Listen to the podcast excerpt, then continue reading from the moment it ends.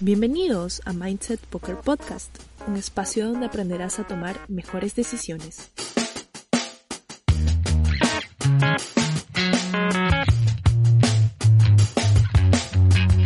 Hoy está con nosotros Ewald Mar, quien no dejó que los altibajos lo alejaran permanentemente de su pasión. Él es jugador de torneos, entrenador y director de Samba Spew Poker Team, el cual en menos de tres años acumula más de 600 mil dólares en ganancias. Y hoy decidió compartir con nosotros un poco de su mindset. Hola Ewald, gracias por acompañarnos esta noche. Sí, hola, Carlos, gracias a ti por la invitación, la oportunidad. Bueno, vamos a empezar con un par de preguntas de los muchachos. Así que tenemos acá a Andrés de L12 y Nico Yikes. Quieren saber cómo arrancaste con el póker. Imagino que nos remontamos al 2006, ¿no? Sí, aproximadamente el 2006. Yo estaba en casa un día y un amigo cercano que es Loco 20, David, eh, se aparece en mi casa y me dice, préstame tu computadora, necesito jugar un torneo. Y yo pensaba que era un torneo de StarCraft porque a él incluso le pagaban por jugar StarCraft por un equipo de afuera. Y, este, y nada, de pronto abre un, instala el Party Poker, me acuerdo que era, y lo veo jugando un torneo de un dólar. Él me dice que era un torneo que costaba un dólar la entrada y que quedaban, no sé, cinco o seis personas. Ah, wow. Y, este, y lo ganó, lo ganó por 700 y tantos dólares. Y yo le dije que eso, la pregunta que hace todo el mundo que ve póker y oye póker online la primera vez, ¿no? Y eso es dinero de verdad, ¿no? O sea, y eso lo vas a cobrar, eso te lo, te lo van a mandar al banco, ¿cómo haces? Y me dijo, sí, que me mandan un cheque. Y yo, ahí como que cero, ¿no? Entonces, eh, él comenzó a, de vez en cuando me llamaba porque este, tenía que salir de su casa o algo y me decía, oye, este, conéctame el torneo, ¿no? O sea, con, abre Party Poker, no sé qué, y estoy dando dos minutos ya. Y así fue que yo le dije, oye, pero enséñame también, yo quiero y me dijo, si, si contestas un cuestionario de las reglas básicas, te regalan 50 dólares para jugar en Party Poker. Y yo dije, bueno, pues, ¿no? Eh, ¿Me ayudas a responderlas? Y me dijo, sí, claro. Y, este, y las respondió prácticamente él. Me hizo leer un, cuestionario de cosas. Claro. Pero las respondió él prácticamente. Y me dieron los 50 dólares y lógicamente lo que hice fue sentarme en una mesa con todo el dinero. No, no sabía, no entendía nada. Y así perdí 50 dólares, luego mi papá perdió 50 dólares, luego mi... Todo, la, gente, lo que era que hacía todo el mundo ahí, ¿no? O sea, porque prácticamente era para practicar, no entendíamos cómo funcionaba. varias cuentas, claro. Sí, o sea, legales porque era de personas, pero ya, pues, ¿no? Sí. O sea, pasé por, por no entender por qué las fichas se iban para el otro, ¿no? Eh, porque, o sea, según yo tenía una manazo y me ganaban, o sea, era completamente noob. Pero de ahí, eh, un día David me dijo, oye, pero ya, ya quebraste, ahora sí, vas, ¿te vas a jugar de verdad o no? Ya sí, y me dio 10 dólares. Y con 10 dólares en iPoker me acuerdo que tenía algo absurdo como 60 o 70% de rakeback. Entonces esos 10 dólares los jugaba en mesas de 2 dólares o de 4 dólares y de pronto al fin de, al fin de la semana me llegaban 30 dólares. Y así fui acumulando de centavos en centavos hasta que tenía un bankroll pues de 200 dólares, 210, algo así, después de haber jugado bastante y en el ensayo y error, ¿no? De que no sabes lo que estás haciendo realmente, estás, queriendo aprender. Y David me dijo, sí, bueno, yo me voy a ir a jugar el casino. Y le dije, bueno, vamos, pues ¿cuánto está la entrada? No sé, es mesa de 200 dólares. Y dije, uy, tengo 200, te los mando, me los das y yo estoy preparado, mano, que el otro día he, blufeado a no sé quién, ¿no? Así que vamos. llegamos al casino y, obvio, nos sentamos en la mesa de uno o dos dólares, que era una de las pocas que habían antes ahí. Y me acuerdo que me dan 7-9 offsuit, creo, algo así, en, el Big Line o en el Small Line, no me acuerdo. La cosa es que me acuerdo, flopeo de escalera, eran como seis personas en la mano, eran un montón de personas en la mano, porque todo el mundo solo había entrado, ¿no? Todo el mundo había hecho Y sale 8-10J, ¿no? Y yo digo, wow. Primera mano, el pozo ya era como de 12 dólares o 15 dólares, algo y, yo dije, wow, que no sé, paso, ¿no? Lo primero que paso. y por ahí apuesta el, uno de los que estaba por allá y yo veo y le hago raise, ¿no? Y me hace mi raise. Y yo estaba ya pensando en qué iba a hacer con los 200 dólares que me estaba doblando. Claro. le mando, le mando el link y se demoró en pagarme una eternidad y me pagó con dama 9. Había flopeado la escalera más alta. La pepa. Y encima se demoró en pagarme. Eso fue, no sé qué me estresó más, y haber perdido la mano, la primera mano que jugué. Y obviamente me temblaban las manos cuando tiraba la ficha. claro, claro. La adrenalina del póker en vivo. Sí, claro, te tiemblan las manos. O sea, yo he visto muy pocas personas que hayan jugado por primera vez en el casino y no les hayan temblado al, poner las fichas y eso. Y bueno, al final como que me dijeron, ya bueno, este, recompra o algo así, y yo había, había gastado todo mi bankroll en una mano. Ese fue mi primer acercamiento con el póker y mi primera busteada de bankroll, por decirlo así. Maña. Pero al día siguiente tu cuenta online pasó de 0 a 40 cocos gracias al gran rakeback que tenías. El rakeback, sí, me salvó y ahí fue como empecé a estudiar y el manejo de banca. ¿Qué métodos de estudio, ¿Qué métodos de estudio utilizaste durante esa etapa inicial? En esa etapa inicial y en esa época no había mucha instrucción. Había el foro de siempre, que es Tu Plus Tú, y había un foro en el que yo conocí a la mitad de gente que conocí al inicio de, haber estado en esa comunidad que fue Liquid Poker. ¿no? Liquid Poker tenía un foro en español que se llama Telepoker. Y ahí había gente que estaba igual que nosotros, que quería aprender, que jugaba un poco bajo, ¿no? Y que tenían errores. Entonces, en realidad el conocimiento era bien empírico y pasado de boca en boca, porque no había solvers como ahora, o sea, si usabas un HAT y tenías BPIP y PFR, que son las estrategias más básicas, ya eras progresabas años luz por encima de, los demás, ¿no? Exacto. Era bien diferente. Era bien, bien diferente. Pero hoy no había, como digo, software, o sea, yo aprendí a usar Holding Manager o Poker Tracker, creo, ya después de un año. Claro, eso eran los inicios, cuando todo era blogs y la gente quería jalarse a los jugadores para que aprendieran y metieran su guita para rakear. Hacer rake, sí, el rake era una de las cosas que, mantenía la industria, el rakeback, ¿no? Como te digo, me mantuvo a mí en el negocio y así como a mí, ¿a cuántos habrá mantenido, no? O sea, les, les devolvía algo del dinero que habían perdido en la semana y lo, lógicamente lo que haces es volver a intentar. Es como volver a depositar, es el mismo win para la sala. Cuéntanos sobre, sobre ese viaje desde NL50 hasta NL600, tu chamba paralela en el soporte de una de las salas online y la buena vida. Sí, en esa época yo recuerdo que cuando llegué en L50 por primera vez, o sea, en, en esos tiempos no usábamos un control de banca tan riguroso como el de ahora, tan riguroso como el de ahora. En esos tiempos nosotros considerábamos que 20 buy ya era un montón. O sea, ya estaba sobrado, porque el, el, win rate era tan alto que no necesitabas muchos buy en realidad. O sea, perdías 2, 3 y bajabas y volvías a subir con 20 buy era lo estándar.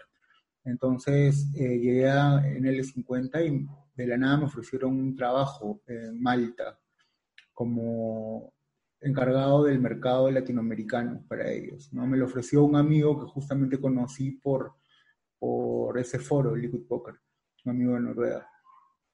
Y este, yo dije, ya, yo me, estaba haciendo todos mis papeles, estaba haciendo todo, y otro amigo, o sea, y el mismo amigo me ofreció otra chamba, pero desde mi casa, desde Lima, y me iban a pagar hasta un poco más que si me iba a vivir a Malta. Yo dije, ah, ya todo el trámite de irme, esto, no, me quedo. Y ahí yo tenía también un reback absurdo por jugar en esa sala. Aparte me pagaban salario. Entonces, el crecimiento del bankroll, encima que era bien soft, los juegos, eh, fue algo que era simplemente una consecuencia de, poner volumen. Si tú ponías volumen, ibas a ganar dinero. Era algo, no necesitabas, como se dice, saber leer ni escribir. Claro, era inevitable. Era, era como que a la larga, o sea, no es como ahora que decimos a la larga y ese a la larga toma un poco más de tiempo que a la larga de antes. Es como que antes era imposible pensar en tener un mes break-even o perdiendo. Entonces yo jugaba y crasheaba las mesas porque con David David, era, David fue mi roommate cuando yo acepté ese trabajo, nos mudamos a, un departamento ahí en San Isidro, en una zona bien chévere. Qué chévere. Eso fue 2007, 2008.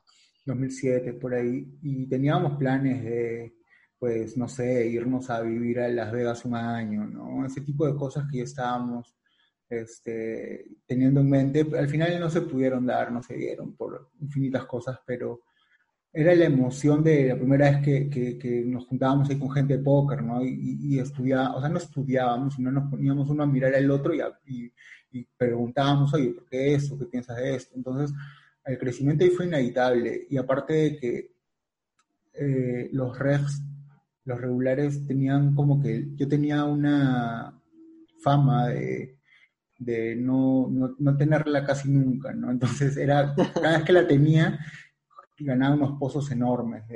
o sea, siempre los estaqueaba o siempre me terminaban escupiendo y el cash, ¿no? Era dinero. Y, Además que tú tenías un, un, estilo de juego bastante agresivo, ¿no? Que en esa época era súper como... Sí, era salido de lo, de lo estándar, ¿no? Con, con David hablábamos de estrategia, hablábamos de cómo encarar y, y, explotar ciertas cosas y, por ejemplo, nos dimos cuenta de que nadie nadie triveteaba nunca.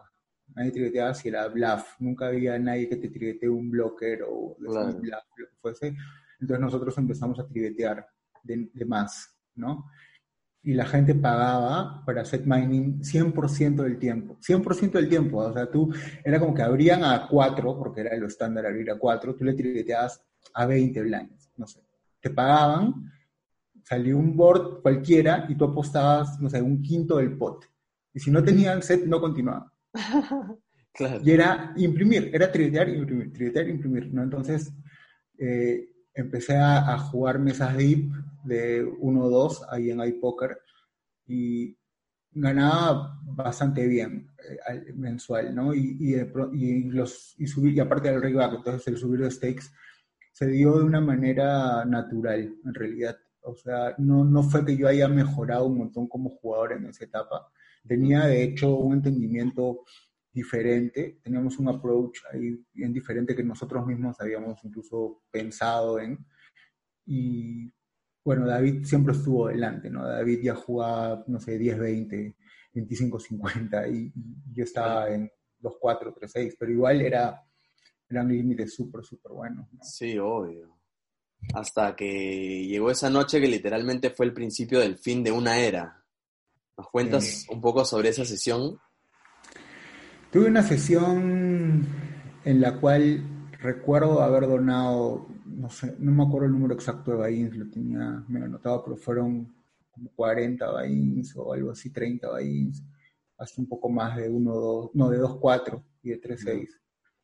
Eh, recuerdo que ahora lo veo como algo que no entiendo cómo puede haber pasado, ¿no? O sea, es como que ahora yo no me tilteo, ahora yo no, ya no veo, o sea, no sé, cuando uno, cuando uno está tilt, cree que agrediendo con las fichas o jugando más agresivo vas a ganar o recuperar, ¿no? Y entonces ahí es cuando, cuando pierdes más dinero, porque, o sea, es como que estoy tilt y me desquito regalándole mi dinero a los otros. Claro, es súper, es súper pero recuerdo haber hecho unas locuras. Ese día jugaba manos que terminaban pues 5 bet pot con JD Stocks terminado link, 5 bet link por 800 dólares.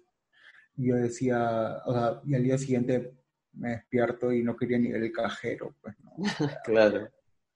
Fue como que oh, espero que haya sido un sueño. Claro. Cuando lo ves dices, wow, ¿no? Ahí me sentí un poco, no sé si es motivado del juego, simplemente como que le, pierdes el gusto, ¿no? Es como que, no sé, pues si le metiste cazuela el dedo al enchufe y no te pasó nada, no lo vuelves a meter, pues, ¿no? Pero claro. como que fue parte ya de, de un cansancio y de un aburrimiento, no sé si era aburrimiento, sino simplemente sentí una especie de rechazo y dejé de jugar dejé de jugar porque también me puse a jugar un videojuego, ¿no? Y aparte que el dinero me caía por el trabajo de, la chamba, en el cual yo básicamente trabajaba tres días en la semana o dos. Claro. Me pagaban como si hubiera trabajado, no sé, seis meses aquí o algo así, Era, era bien, bien rentable ese negocio, entonces me descuidé. Dejé de intentar estudiar con David, ya no, ya no revisaba manos con mis amigos, ya no hablaba mucho de póker en sí. Y viví de los ahorros, bueno, no de los ahorros, no de lo que estaba en la cuenta. Eh, y la empresa en la que chambeaba la cerraron. Porque un, un nuevo chico que habían puesto en soporte se había metido uno de la competencia a pedirle un deal de Rayback que era ilegal, un porcentaje que era ilegal. Y el nuevo este, para agarrar el cliente, porque el otro le pintó que tenía no sé cuántos jugadores para meter, no sé qué, le dio un deal que era ilegal y le pusieron una multa de un millón de dólares. wow. Y los dueños de la sala dijeron, tenemos plata, pero no somos idiotas, ¿no? No vamos a pagar una multa de un millón de dólares para mantener algo que no nos da eso ni en dos años, ni en tres, ni en, no sé. Entonces, claro. Este, decidieron cerrarlo y se, y se portaron súper bien. Dijeron, ¿sabes qué? Te vamos a pagar tres meses más de salario. O sea, así no trabajes, te vamos a pagar porque ha sido algo que no se esperaba. Y con eso me mantuve un tiempo, pero ya, ya cuando veía el bankroll de, de, las salas de póker y todo, me di cuenta de que había estado viviendo también de ese dinero y no había estado generando más. Y así fue la segunda vez que quebré. Claro, ahí tuviste que empezar de cero, pero la decisión de dejar el cash por los torneos fue meramente por el enorme retorno de la inversión o hubo alguna otra variante inexplorada hasta hoy? La verdad, yo llegué a los torneos de casualidad, ¿no? Este amigo que, que te conté, el, el, que me propuso la chamba esta, es de Noruega. Y un día conversando con él, en ese entonces no existía el Discord, existía otro que se llamaba Ventrilo, que era para... Era como una radio, ¿no? Te ponías en servidores y era como una radio, apretabas un botón y hablabas. Era una novedad, una locura. Entonces estábamos ahí hablando un día porque cuando jugábamos Counter Strike nos metimos ahí. Y me dice, oye, ¿qué, ¿en qué estás? ¿Qué, ¿Qué, pasó? Y le dije, no sé qué voy a hacer, este, porque eran las 3 de la mañana, ¿no? Y me dice, este, oye, pero ¿por qué no? Yo te estaqueo. Yo, yo le dije, ¿cómo vas a estaquear? ¿Qué es eso? No, no, sabía yo de esas cosas, ¿no? Y me dice, ah. te voy a enseñar a jugar torneos porque ahí el dinero está como que fácil. Y este, y, pero vas a jugar en todos lados menos un Poker Stars, en lo que aprendes, ¿no? Luego vamos viendo. Y él me vaqueó y me enseñó a jugar torneos. No nos fue muy bien porque él también era un jugador bien empírico y el juego evolucionó naturalmente. Y cuando cortamos el deal, porque él se retiró del póker por completo, o sea, después de unos meses, yo decidí retirarme. O sea, tenía ahí un, poco de dinero y, decidí retirarme y conseguir un trabajo como la gente normal, por decirlo así, ¿no? Eh, y no encontraba, porque yo la verdad tengo una carrera técnica nada más que es de informática. Y ya, este, yo ya había trabajado en eso muchos años y todo, pero conseguir chamba y sobre todo una chamba que te pague pues algo decente sin tener como que un currículum de haber trabajado en otros lugares es difícil. Eh, entonces, no conseguía nada, eh, quise volver a lo de arreglar computadoras, esas cosas. Igual no había, o sea, yo, yo, me da, yo me di cuenta, o sea, hermano, me pagan 50 soles por una chamba de cuatro horas, cuando yo 50 soles era un, menos de un race, ¿no? O sea, para mí... Siempre lo ponemos en esa situación, ¿no? Como, oye, esto es este, un straddle pagado. Claro, es como que 400 dólares eran un mal bluff, ¿me entiendes? O sea, en, algún momento o algo así.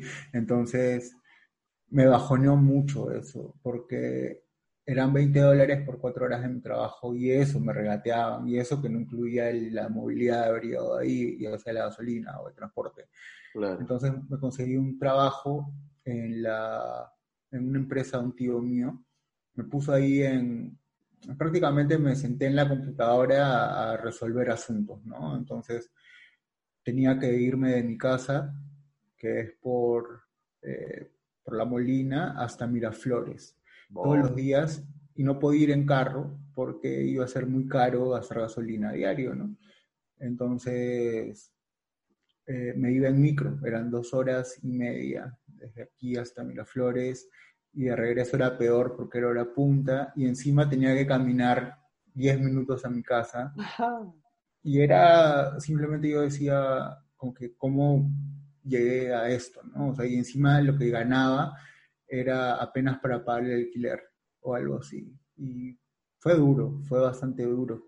Eso fue, y así, o sea, y ahí yo un día dije, si alguna vez lo hice, que fue trabajar y a la vez jugar póker en las noches, lo puedo volver a hacer. Sí. Y busqué dónde empezar.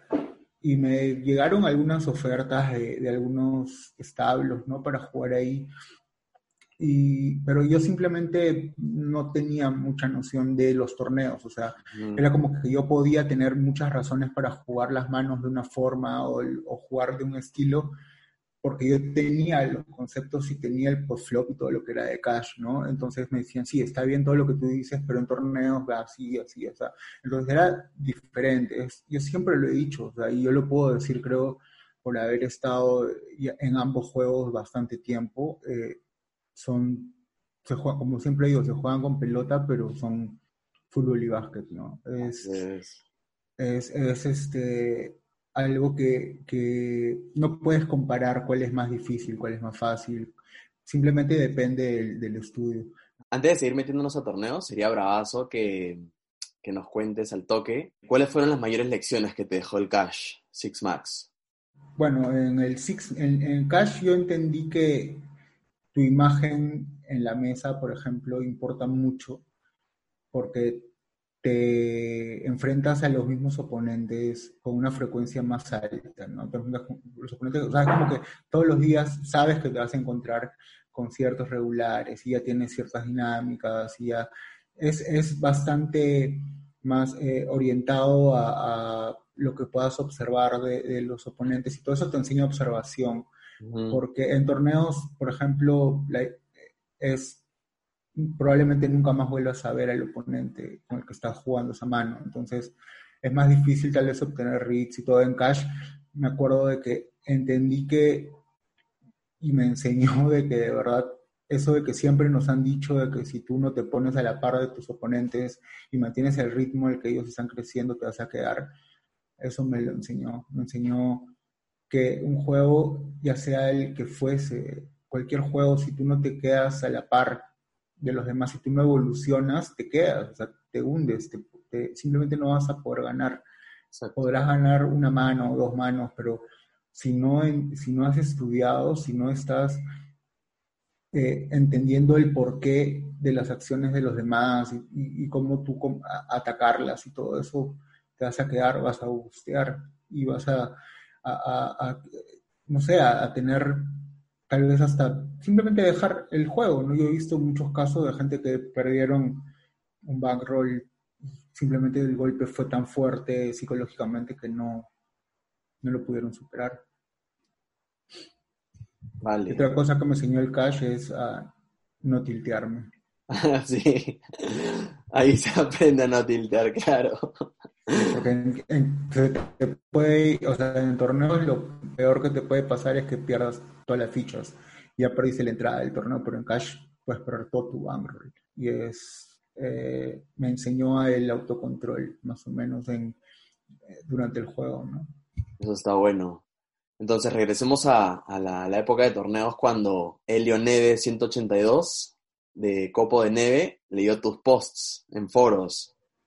Sí, en el foro este que te comenté, el de Liquid Poker, yo puse que quería comenzar a dedicarme a torneos y que no, o sea, puse así mi gráfica, no tengo mucha experiencia, eh, me gustaría ver si alguien me quiere vaquear para jugar, no sé, torneos hasta 11 dólares o una cosa así. Y Elio me escribe y me pone, tengo un amigo que vaquea, escríbele, ¿no? Y le escribo, no me vaciló mucho el deal, me vaciló mucho la cosa hasta que pasaron un par de semanas y dije, ya no puedo seguir este, haciendo lo que hago el día a día, no tengo que intentarlo. Y hablé con Helio nuevamente y me dijo, yo ahora, ahora yo también soy parte del proyecto, yo estoy aquí de, coach y de dueño, ¿no? es mi socio, no sé, ah, increíble, vamos. Y mi papá, le conté a mi papá, o sea, era la primera vez que yo hablaba con él abiertamente sobre el juego. Él siempre supo que yo me dedicaba al, al póker, o sea, cosas relacionadas al póker como lo de trabajar en afiliados y lo de soporte para esa empresa, pero nunca o sea, es que en realidad nunca me dediqué para, nunca dependí de los ingresos del póker porque tenía otros ingresos, o sea, del juego, ¿no? Claro. Entonces el dinero que yo ganaba extra no era que yo lo necesitara urgentemente, sino era un dinero que entraba, simplemente. Y le dije, papá, ¿sabes qué? Voy a hacer esta vaina, necesito, necesito que me ayudes, no sé, un par de meses. Este, no, no puedo seguir en, en la chamba esta y Claro. Ya, ¿no? Y me dijo, bueno, hijo, ¿tú crees? Ve, ¿no? Ya, yo, te, yo, te, apoyo un par de meses, tres meses con alquiler, las cosas, pero de ahí ya tú ve, ¿no? Entonces, fresh, me dio, la, me dio el apoyo ahí. Y justo un amigo, eh, que es uno de mis mejores amigos desde el colegio, todo, se llama Eduardo, eh, me dijo, oye, este brother, pero si, para que te liberes de gastos y todo, porque no te vienes a vivir a mi casa un tiempo, Ah, qué feeling. No, pagas nada. Quédate acá, yo, yo trabajo todo el día, entonces tienes acá por estar cambiando tranquilo. Chévere. Y así fue que me fui después de un par de meses a vivir ahí, ya dedicándome a torneos. Jugaba, me acuerdo, hasta torneos de 8 dólares. Y empecé a ganar torneitos pequeños, ¿no? De 4 dólares, de 5 dólares. Y me, subía, me subieron los niveles eh, hasta que ya empecé a tener resultados, ¿no? O sea, ya no resultados que te pagan la sesión, sino resultados que te dan un, extra, ¿no? O sea, dinero por fin, por fin volví a sentir dinero del póker ganado con, el, con las horas que pasé estudiando, intentando mejorar y todo ganado con eso, ¿no? O sea, sientes que tienes una recompensa por todo tu esfuerzo porque, y te da como que esa impresión de que estuvo bien no rendirse, ¿no? Estuvo, y estuvo bien jugártela, porque me la jugué, o sea, me salí el trabajo en el que estaba y quién sabe si mi tío nos, nos iba a recontrasar y no volverme a dar una oportunidad en caso de la necesite. Yo sé que sí lo hubiera hecho, ¿ya? Pero se entiende que estuvo mal de mi parte también. Claro. Pero era lo que yo necesitaba hacer. Era para tu crecimiento personal, claro, no podías mantenerlo todavía.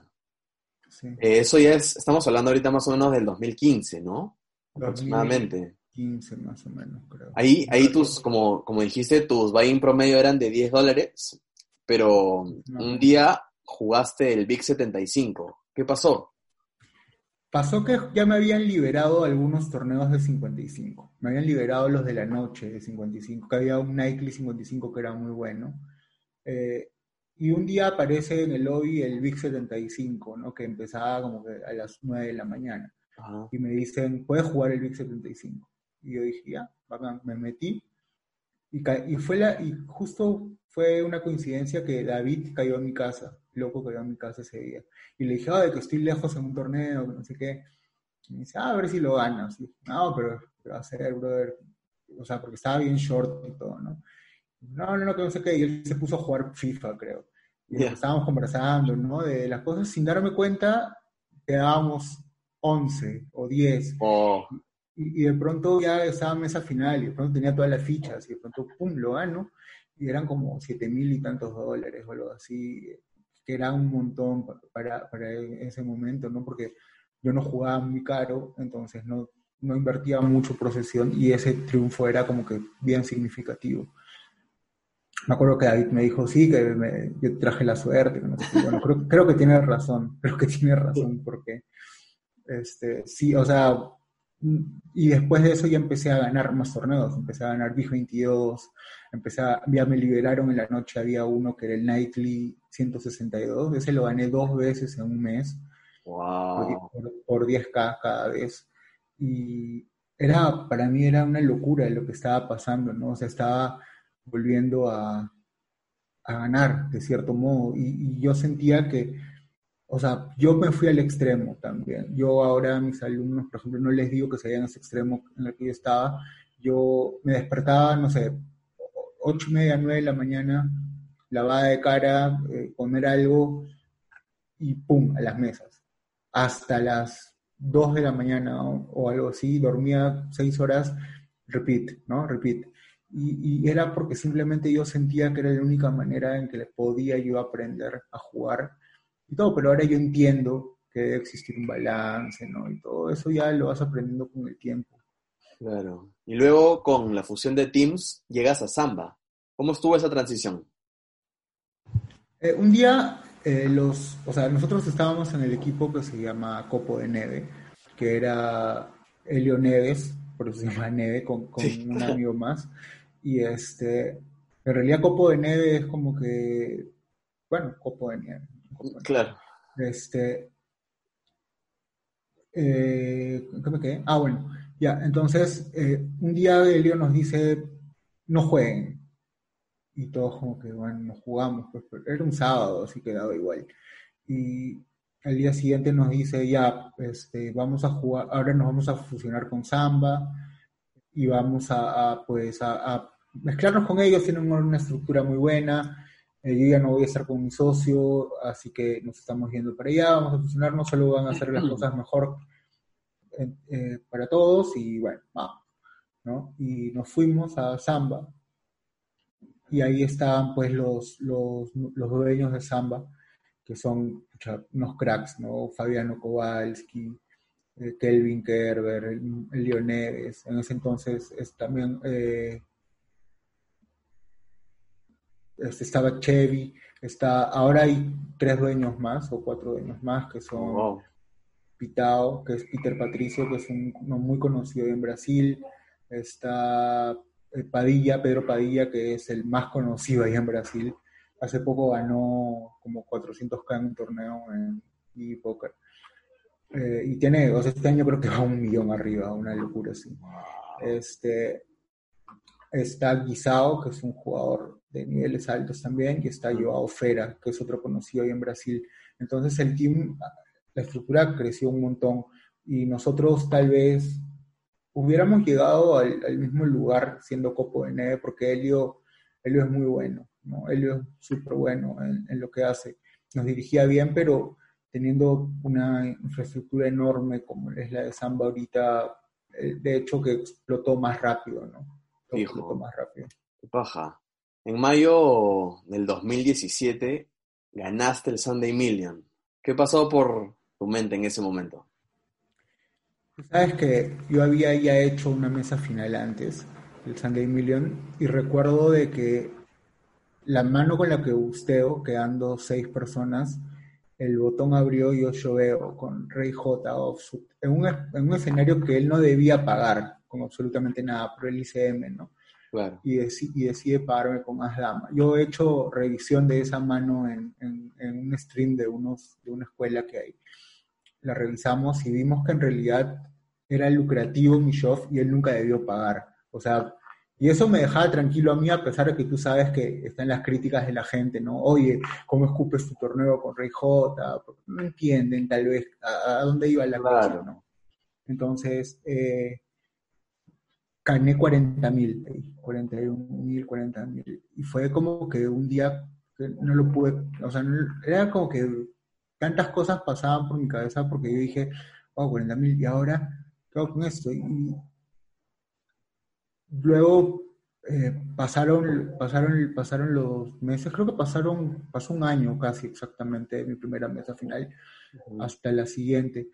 Yo recuerdo que yo estaba bastante negativo en esa época. Bueno, no mucho comparado con lo que podría ser ahora, pero sí bastante para los niveles que jugaba. Y era porque intentaba jugar muchas mesas y siempre intentaba eh, aprovecharme de estrategias, ¿no? Entonces intentaba inventar mucho a veces, entonces era natural un downsing porque también a la vez de que yo me, me sentía como que no estaban resultando las cosas, eh, yo estaba dándole el enfoque incorrecto, ¿no? Entonces estaba en un downswing medio fuerte.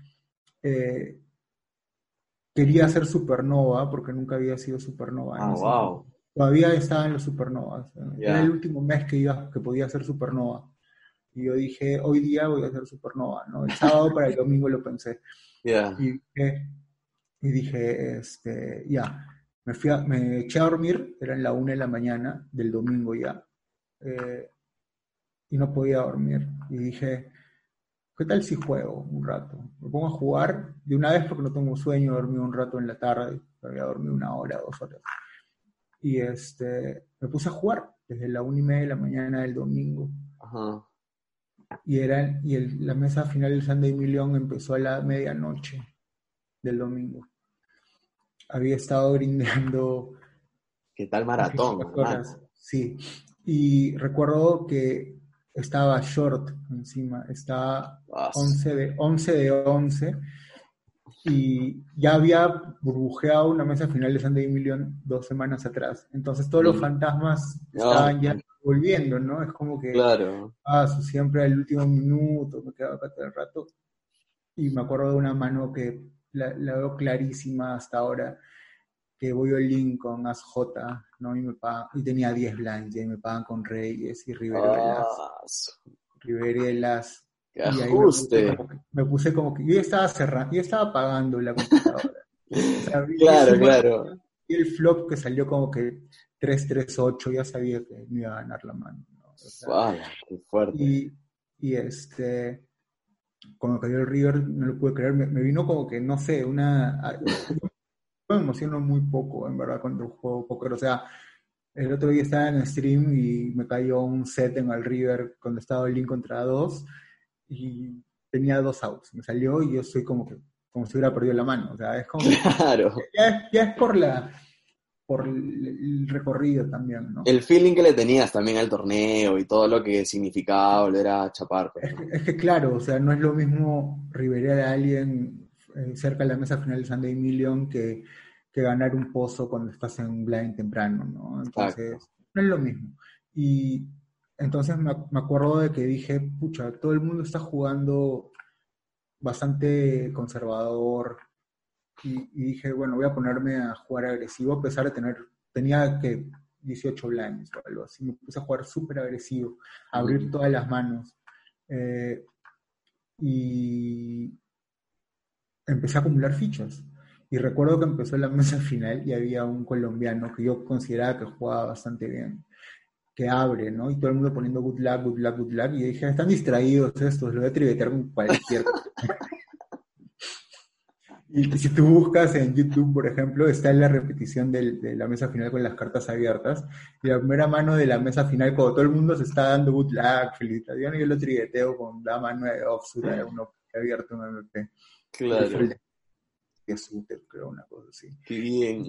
Fue, una, fue un, en verdad, fue como que todo el sueño, todo el cansancio se me fue y estaba simplemente mirando el primer puesto, estaba mirándolo. Era era voy a jugar lo mejor que pueda, voy a, no voy a pensar en, el dinero, o sea, en el dinero que está en juego, sino en ganar el torneo, voy a enfocarme en ganar el torneo, voy a aprovechar cada escenario que pueda.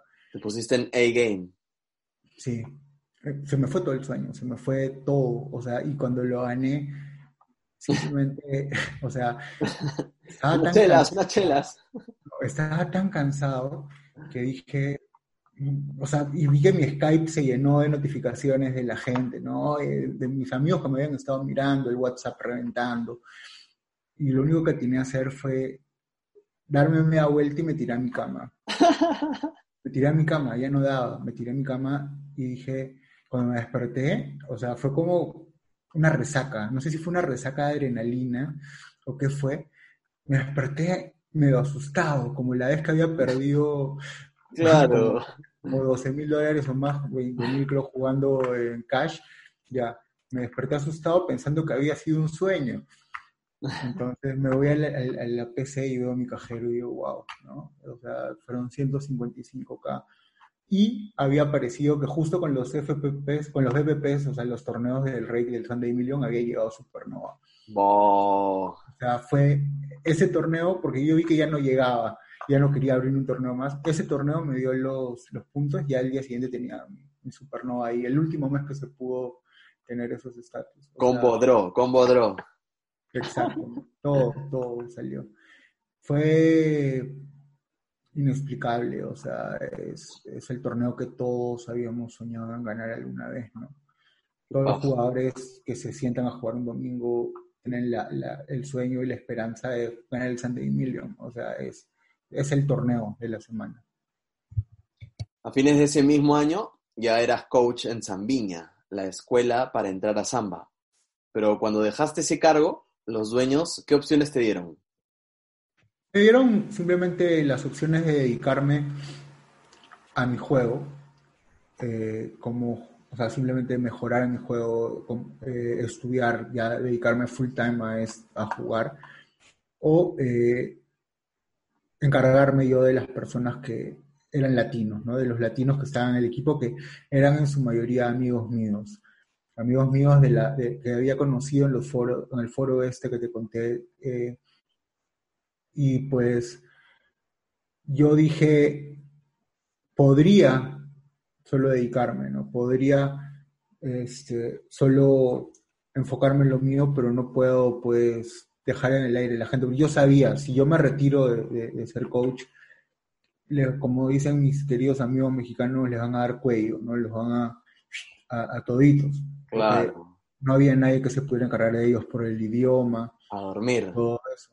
Entonces decidí invertir algo del dinero que yo tenía y con Samba eh, fundamos el Samba Spew. Que yo no quise ponerle Samba Spew, ojo, pero no teníamos, no teníamos un nombre. Entonces empezamos a ponerle Samba Latina, pero sonaba medio raro y había Pocar Latina. Entonces no sabíamos qué ponerle, pero necesitábamos un nombre. Entonces eh, eh, uno de los de Samba dijo, ya, ponle Samba Spew por mientras por mientras, y yo dije, no, que no sé otro nombre, no, que haber otro nombre, no, no, había, no había otro nombre, entonces ya se quedó con San Vespio, al final nunca se cambió. Man, ya, qué feeling. ¿Y cómo, cómo nace la vocación de enseñar? De pronto me di cuenta que podía explicar las cosas, o sea, es como que tengo la paciencia de explicarte varias veces una cosa hasta que tú me des la respuesta a mí.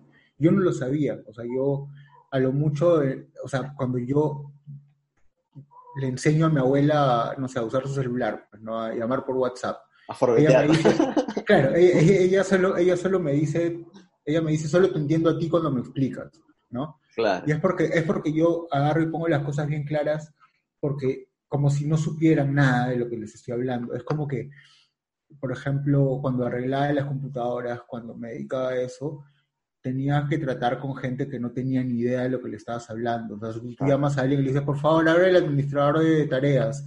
¿Ah? ¿Cómo? No sé. Entonces, tienes que explicarle, mira, agarras escribes, o sea, apretas la tecla Windows y entras, ¿no? Entonces, yo ya tenía como que esa forma de explicar las cosas, pero sin darme cuenta, eh, me, la podía aplicar en lo del póker.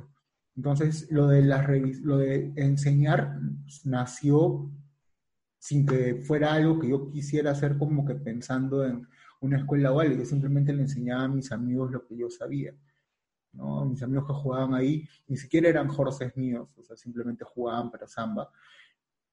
Pero yo les enseñaba, o sea, yo les, yo les daba, me reunía con ellos, conversábamos y daban puntos de vista y como que siempre trataba de dar un punto, ¿no? Entonces, ellos me dijeron que sí les parecía que entendían lo que yo decía y de la nada me di cuenta de que estaba prácticamente de, profesor, ¿no? De, esto y nunca ni siquiera lo pensé.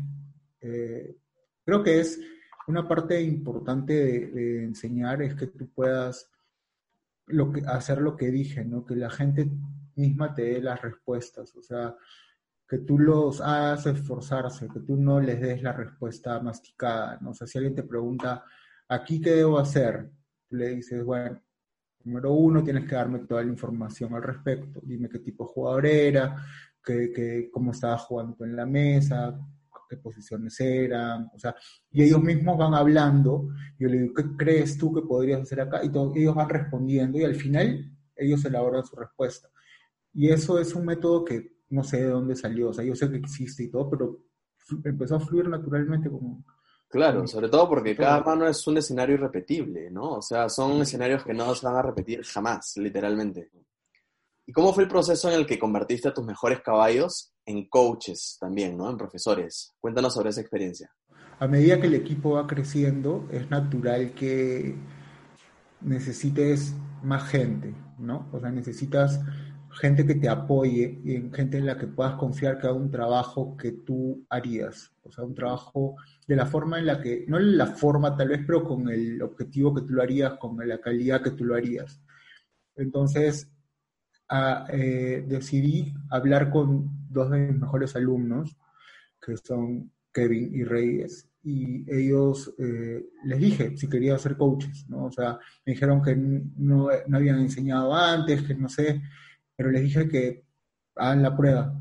Y ellos empezaron pues ya a, hacer clases, a, asistir en, los chats, ¿no? O sea, es como que alguien pregunta, oye, tengo esta duda, tengo esto, y nosotros tenemos más personal dispuesto a, a, responder, a solucionar las dudas. Y aparte que son cargos, yo creo, de confianza, ¿no? O sea, es, aparte de, ser de mis mejores jugadores técnicamente, ahora, ahora el nivel del equipo técnicamente es mucho más alto que antes, ¿no? Pero ellos son de mis mejores jugadores. Y aparte de eso, son personas en las que yo confío plenamente. Ahora tengo un tercer coach, que es un brasilero de samba que se llama Felipe. Él es streamer de, de Poker Stars. Él hace stream, oh. stream para Poker Stars en Brasil, Poker Stars Brasil. Y con él estamos haciendo un trabajo bastante, bastante bueno también. Ellos son mis tres coaches del equipo principal. Tenemos también ahora cinco coaches más, que son para los que son más principiantes, los que están iniciándose, que son jugadores que crashean los niveles que juegan. O sea, crashean los niveles que enseñan, crashean los niveles que juegan. Entonces, la evolución de la gente que entra a nuestras canteras es, en verdad, absurda, es altísima. Es, tenemos gente que empezaron jugando torneos de un dólar hasta cinco dólares hace tres meses y ahora están jugando 55. ¿no? Oh, wow. Entonces, en las series, incluso juegan algunos 109. Entonces, es como que se están fogueando ahí, están dando lo mejor de ellos y están evolucionando rápido. O sea, porque el sistema de trabajo que ya hemos desarrollado considero que está optimizado para que uno pueda vencer rápidamente los niveles, ¿no? Eh, y es algo, es una realidad, es algo que se está dando en este momento. En la nota que sacaron los amigos de Código Póker hace poco, mencionaste que la filosofía general del team es que la gente se divierta. ¿Qué le dirías a nuestros seguidores que quieren entrar al póker por el dinero? Los que quieren entrar al póker por el dinero, decirles de que está bien, de que obviamente el objetivo del juego es jugar, es jugar para ganar dinero, ¿no? O sea, el objetivo final del póker es aumentar tu bankroll, ganar dinero. Pero no es una no es una salida rápida, no es una, no hay una receta para ganar dinero rápido. O sea, sería bueno saberla, si alguien la sabe que lo escriban porque. Al limbo, muchachos, al limbo. Sí, sí, sí, sí, porque no, no existe que yo sepa, ¿no? Entonces, meterse pensando solamente en el dinero lo que ocasiona es que se frustren cuando se den cuenta de que la realidad es otra, que no porque le ganan a sus amigos del barrio o porque tienen su club personal que juegan con sus amigos o, en unas comunidades pequeñas donde la gente en realidad no se dedica y eso, que ganen ahí no quiere decir que ya sepan jugar. O sea, lo que nosotros hacemos es preparar a la gente para jugar en los torneos más difíciles. Este año, en enero o febrero, no me acuerdo, creo que fue empezando la cuarentena, que ya fue en marzo, por ahí, mm. hubo un torneo del Sunday Million de aniversario. Uno de nuestros jugadores quedó en puesto 13, si mal no recuerdo. ¿Lanjaro puede ser? No, no, no, Lanjaro fue hace poco. En el que yo te digo fue MacD, Martín. Ya. Quedó en puesto 13 por como 50 mil dólares, pero Martín Calderón pagaba un millón y medio para el primero, hermano. Imagínate. Y él antes jugaba torneos hasta máximo, no sé, pues 11 dólares o cosas así. Y ahora él, por estar con nosotros, por su trabajo realizado todo, le permitíamos jugar ciertos juegos ya un poco más caros, ¿no? En los eventos y todo eso. Y ahí está. Entonces, nosotros, al decir que queremos que la gente se divierta haciéndolo. Es como, es como que, no sé, eh, como que un futbolista no se divierta jugando fútbol. Pues. Claro, no tiene sentido.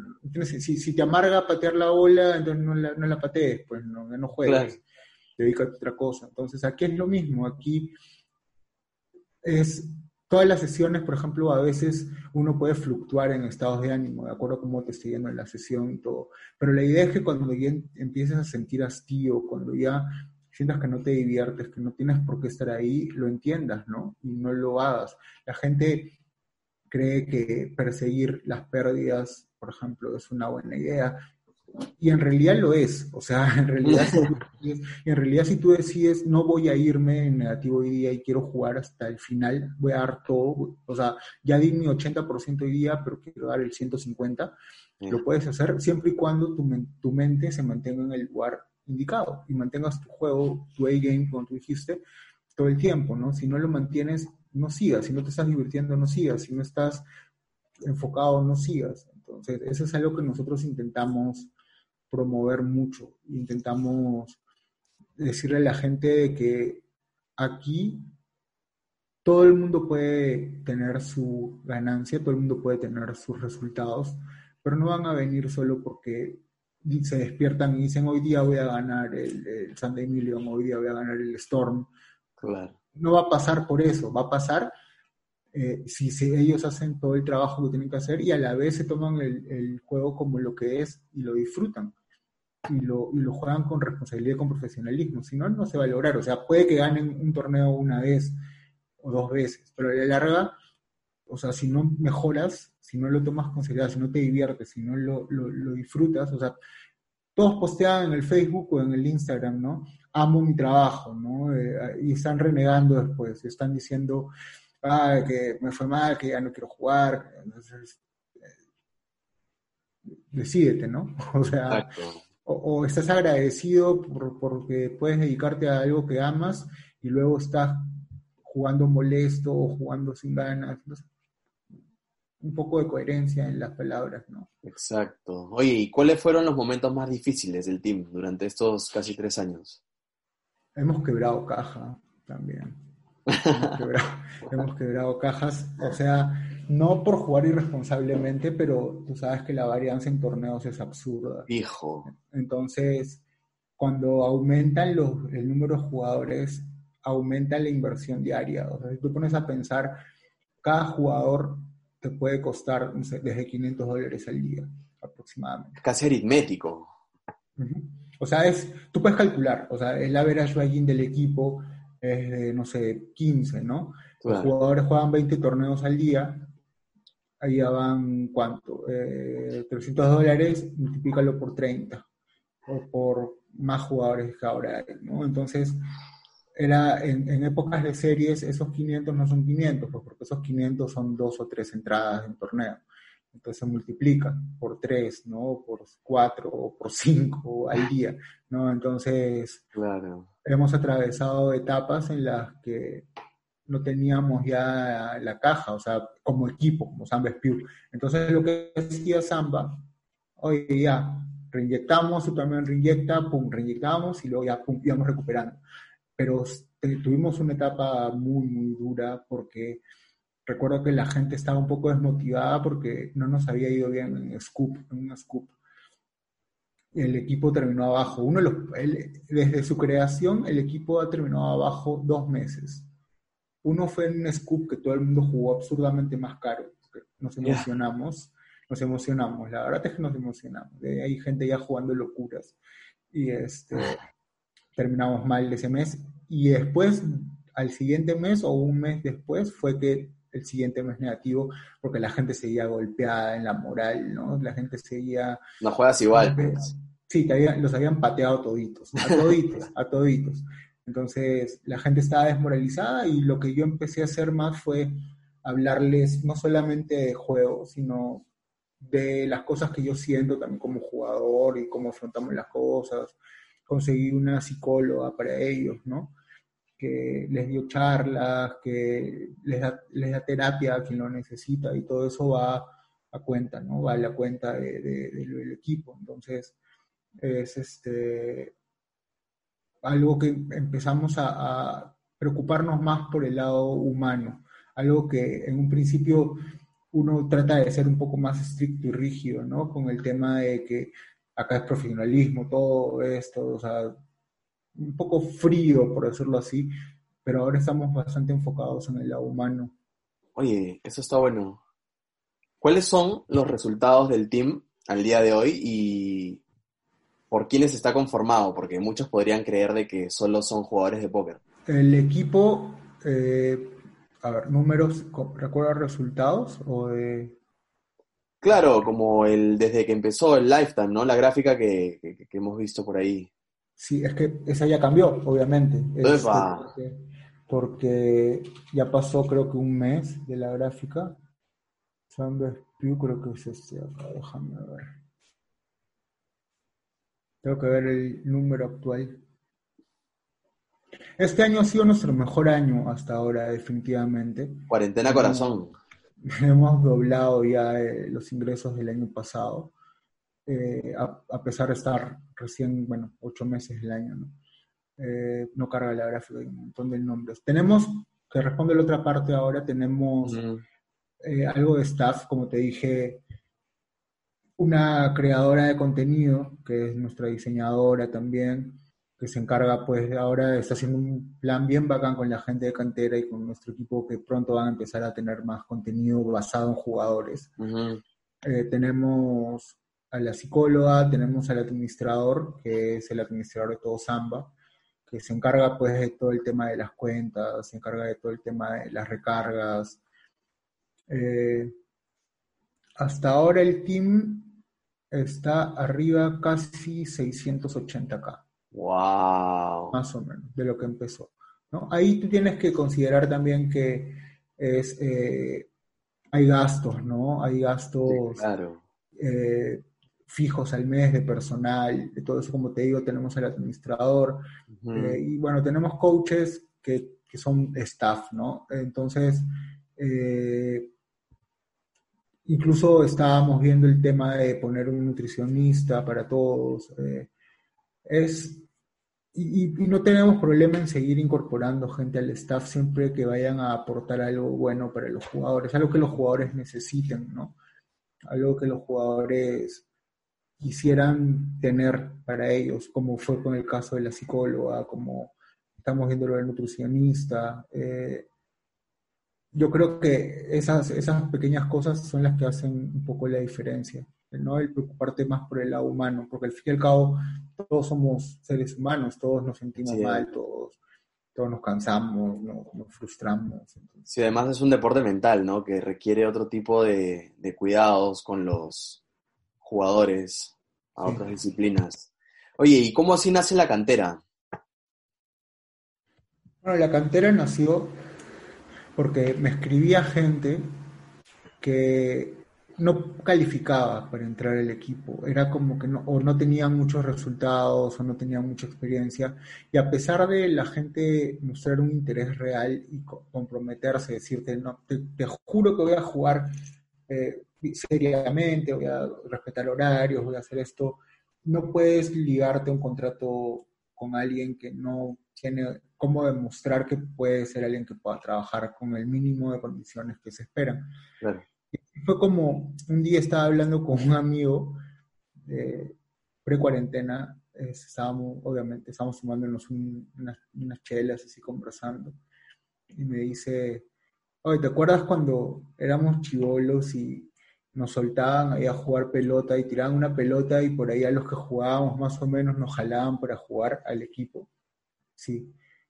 ¿No has pensado como que eso podrías hacerlo en el póker también, que no sé qué, y, como que yo le había comentado lo que me estaban pidiendo entrar y no pude, y dije, ¿por qué no? ¿no? O sea, ¿por qué no darle la oportunidad a muchos, a un montón, a, a, los, que, a los que postulen, que pasen el mínimo filtro, darles esa oportunidad que no van a poder tener en, otros lados, ¿no? O sea, si tú no tienes una muestra de torneos, incluso en, en varios establos o en varios equipos, no te aceptan si no eres ganador. Entonces, ¿cuál es la, idea? No, tiene mucho sentido, ¿no? O sea, nosotros decidimos ir por el camino un poco difícil, que es formar gente, no desde cero, pero con el mínimo, ¿no? Con el mínimo de requisitos.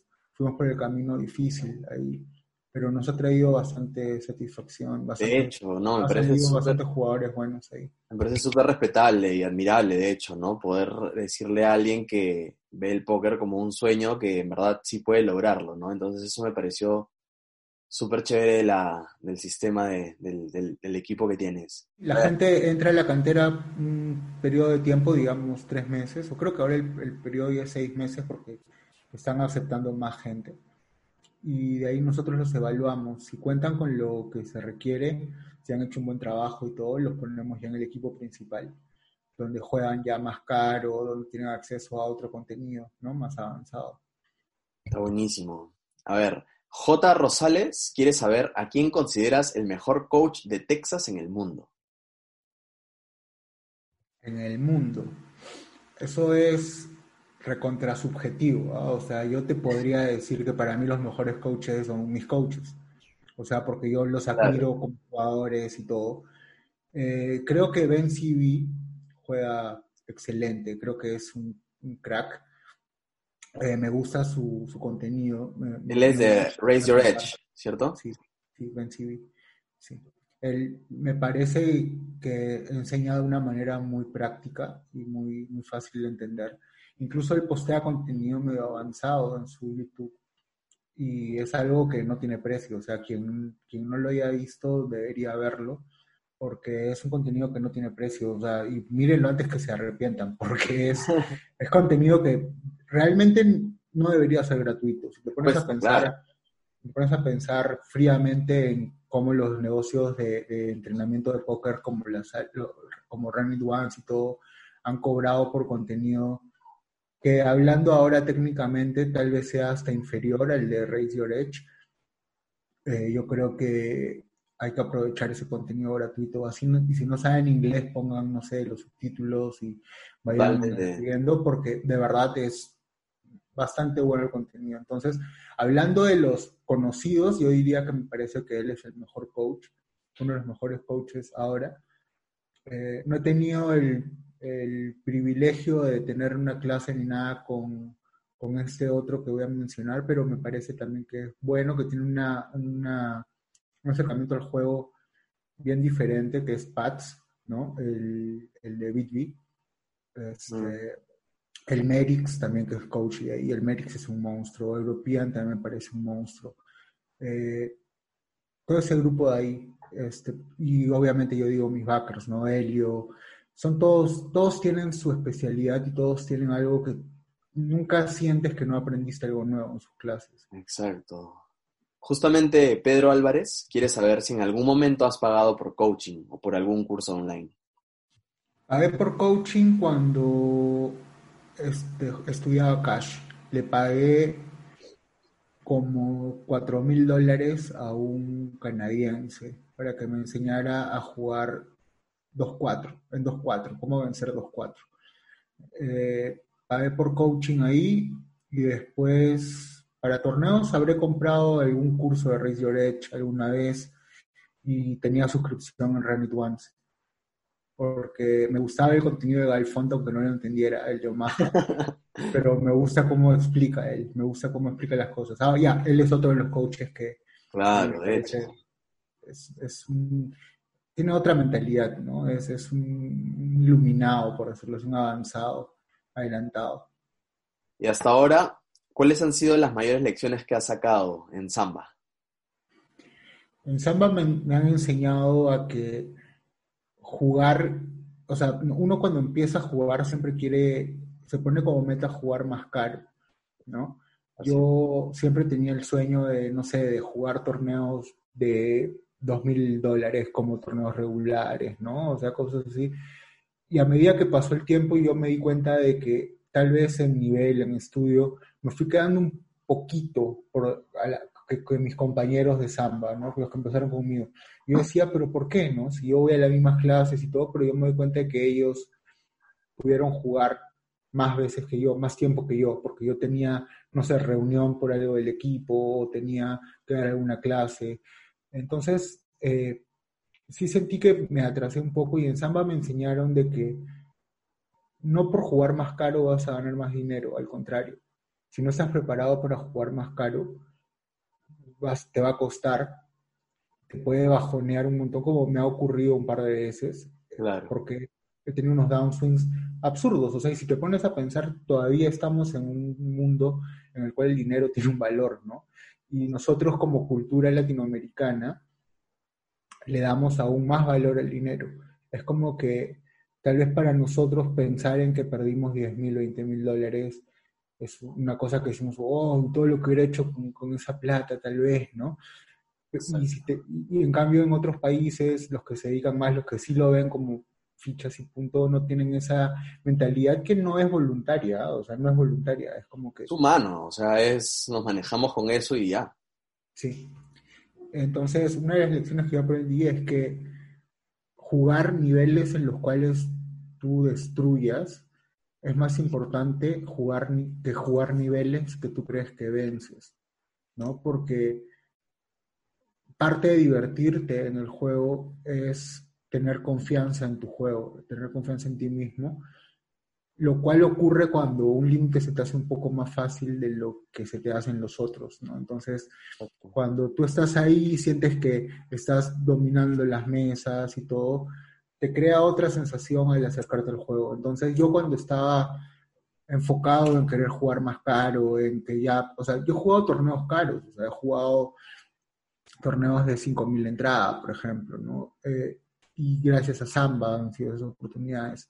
Pero yo antes creía que eso era como que el gran logro, ¿no? Y cuando googleaba el torneo, porque me pasó que en, en Party Poker, en el torneo que costaba 5.000 la entrada, eh, estábamos como que faltaban, no sé, pues 10 para el dinero, que eran como 12k el mini cash, ¿no? 12 cash, 12k y me dan par de reyes, me les ah. clarito. El button que tenía más ficha, el chip leader del torneo, abre, yo le show y me paga con rey dama, y me flopea el flash, suited. Ah, me, me, me, flopé el flash. Él no debió pagar en teoría, pero bueno, pagó porque tenía un montón de fichas y porque mi rango era ante sus ojos tal vez un poco luz. También esa imagen me ha jugado un poco en contra. Me ha jugado un pues. poco en contra de ese, porque me han pagado con manos que no debían y resultados inesperados, pero eh, yo creo que estuvo bien en su call, pero en fin, o sea, y esa mano no me, no me molestó ni nada cuando ocurrió. Pero después en la semana o sea, cuando me senté a jugar de nuevo veía, no sé, pues que había estado jugando un torneo de 5 mil dólares que ni siquiera entre todos los buy que iba a jugar en ese día llegaba a 2 mil dólares. Sientes como que, no sé, como que te desmotiva un poco. O sea, yo me daba cuenta de que cuando jugaba torneos caros, si perdía esos torneos, ya no tenía tanta voluntad de jugar en el día. Porque mm. como que se había ido el, el main event del día, ¿no? Y eso yo fui aprendiendo de que no tiene sentido, o sea, no tiene ningún tipo de sentido de ser. Si eso te... mano, por ejemplo, era inevitable, o sea, si le subieras al doble, el bon iba a No, no, y, de todas maneras iba a ver. Entonces, simplemente, pero esa mano se, me quedó ahí y estaba pensando, ¿no? En qué otra mano pude haber jugado de otra manera antes, o cosas. Entonces, te pones a pensar de más en un torneo que simplemente fue un escenario que no te hubiera afectado si hubiera pasado un torneo que juegas a diario, ¿no? Si uno te hubiera dicho, ah, que sale dado el punto. Entonces, cuando uno busca jugar más caro, se siente, o sea, por ejemplo, si alguien deposita, no sé, 100 y se monta a jugar un torneo de, de 82, obviamente se va a sentir súper presionado, se va a sentir más fastidiado si lo pierde que, que si juega un torneo pues de 10 dólares, ¿no? Exacto. Entonces, el buscar jugar más caro, fuera de, si no tienes una preparación mental adecuada, y si no tienes un respaldo adecuado, no es recomendable. O sea, no es, no es símbolo de, éxito jugar más caro. O sea, no porque ganas un torneo por mucho dinero, significa que ya estés listo para el siguiente nivel. No es necesariamente así. O sea, yo cuando gané el Sunday Million, ni siquiera me querían dejar jugar el Bounty de 109.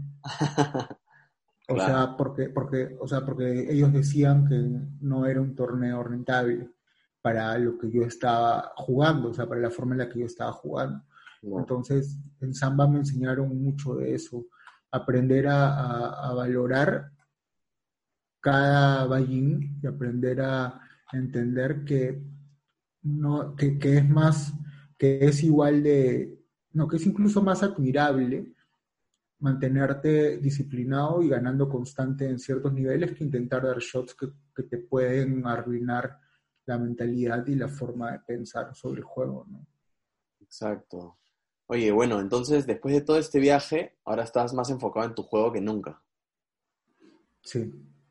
La verdad es que ahora tuve una etapa hace poco que no le he comentado mucho por ahí, pero creo que la mencioné en algún stream. Un día me desperté, hace no mucho, ¿ah? pensando en que ya no quería jugar póker. Así, así, de arranque, no quería jugar póker. Después de haber jugado toda esta cuarentena, ¿no? Después de haber estado ahí más, con más horas metidas que nunca y con más chamba relacionada al póker y todo, un día decidí que estaba harto del juego. Hace un mes o algo así. Y hablé con mi backer, ¿no? Y le dije, oye, ¿sabes qué? Este, no tengo ganas de jugar, no quiero jugar ahorita, no, no quiero saber nada del póker. Y me dijo, tómate un tiempo si necesitas, no hay problema. Y me contrataron un, un psicólogo de Brasil, que es muy conocido, para que hable conmigo, simplemente para que me ayude a, ver mis objetivos, mis metas, mis cosas.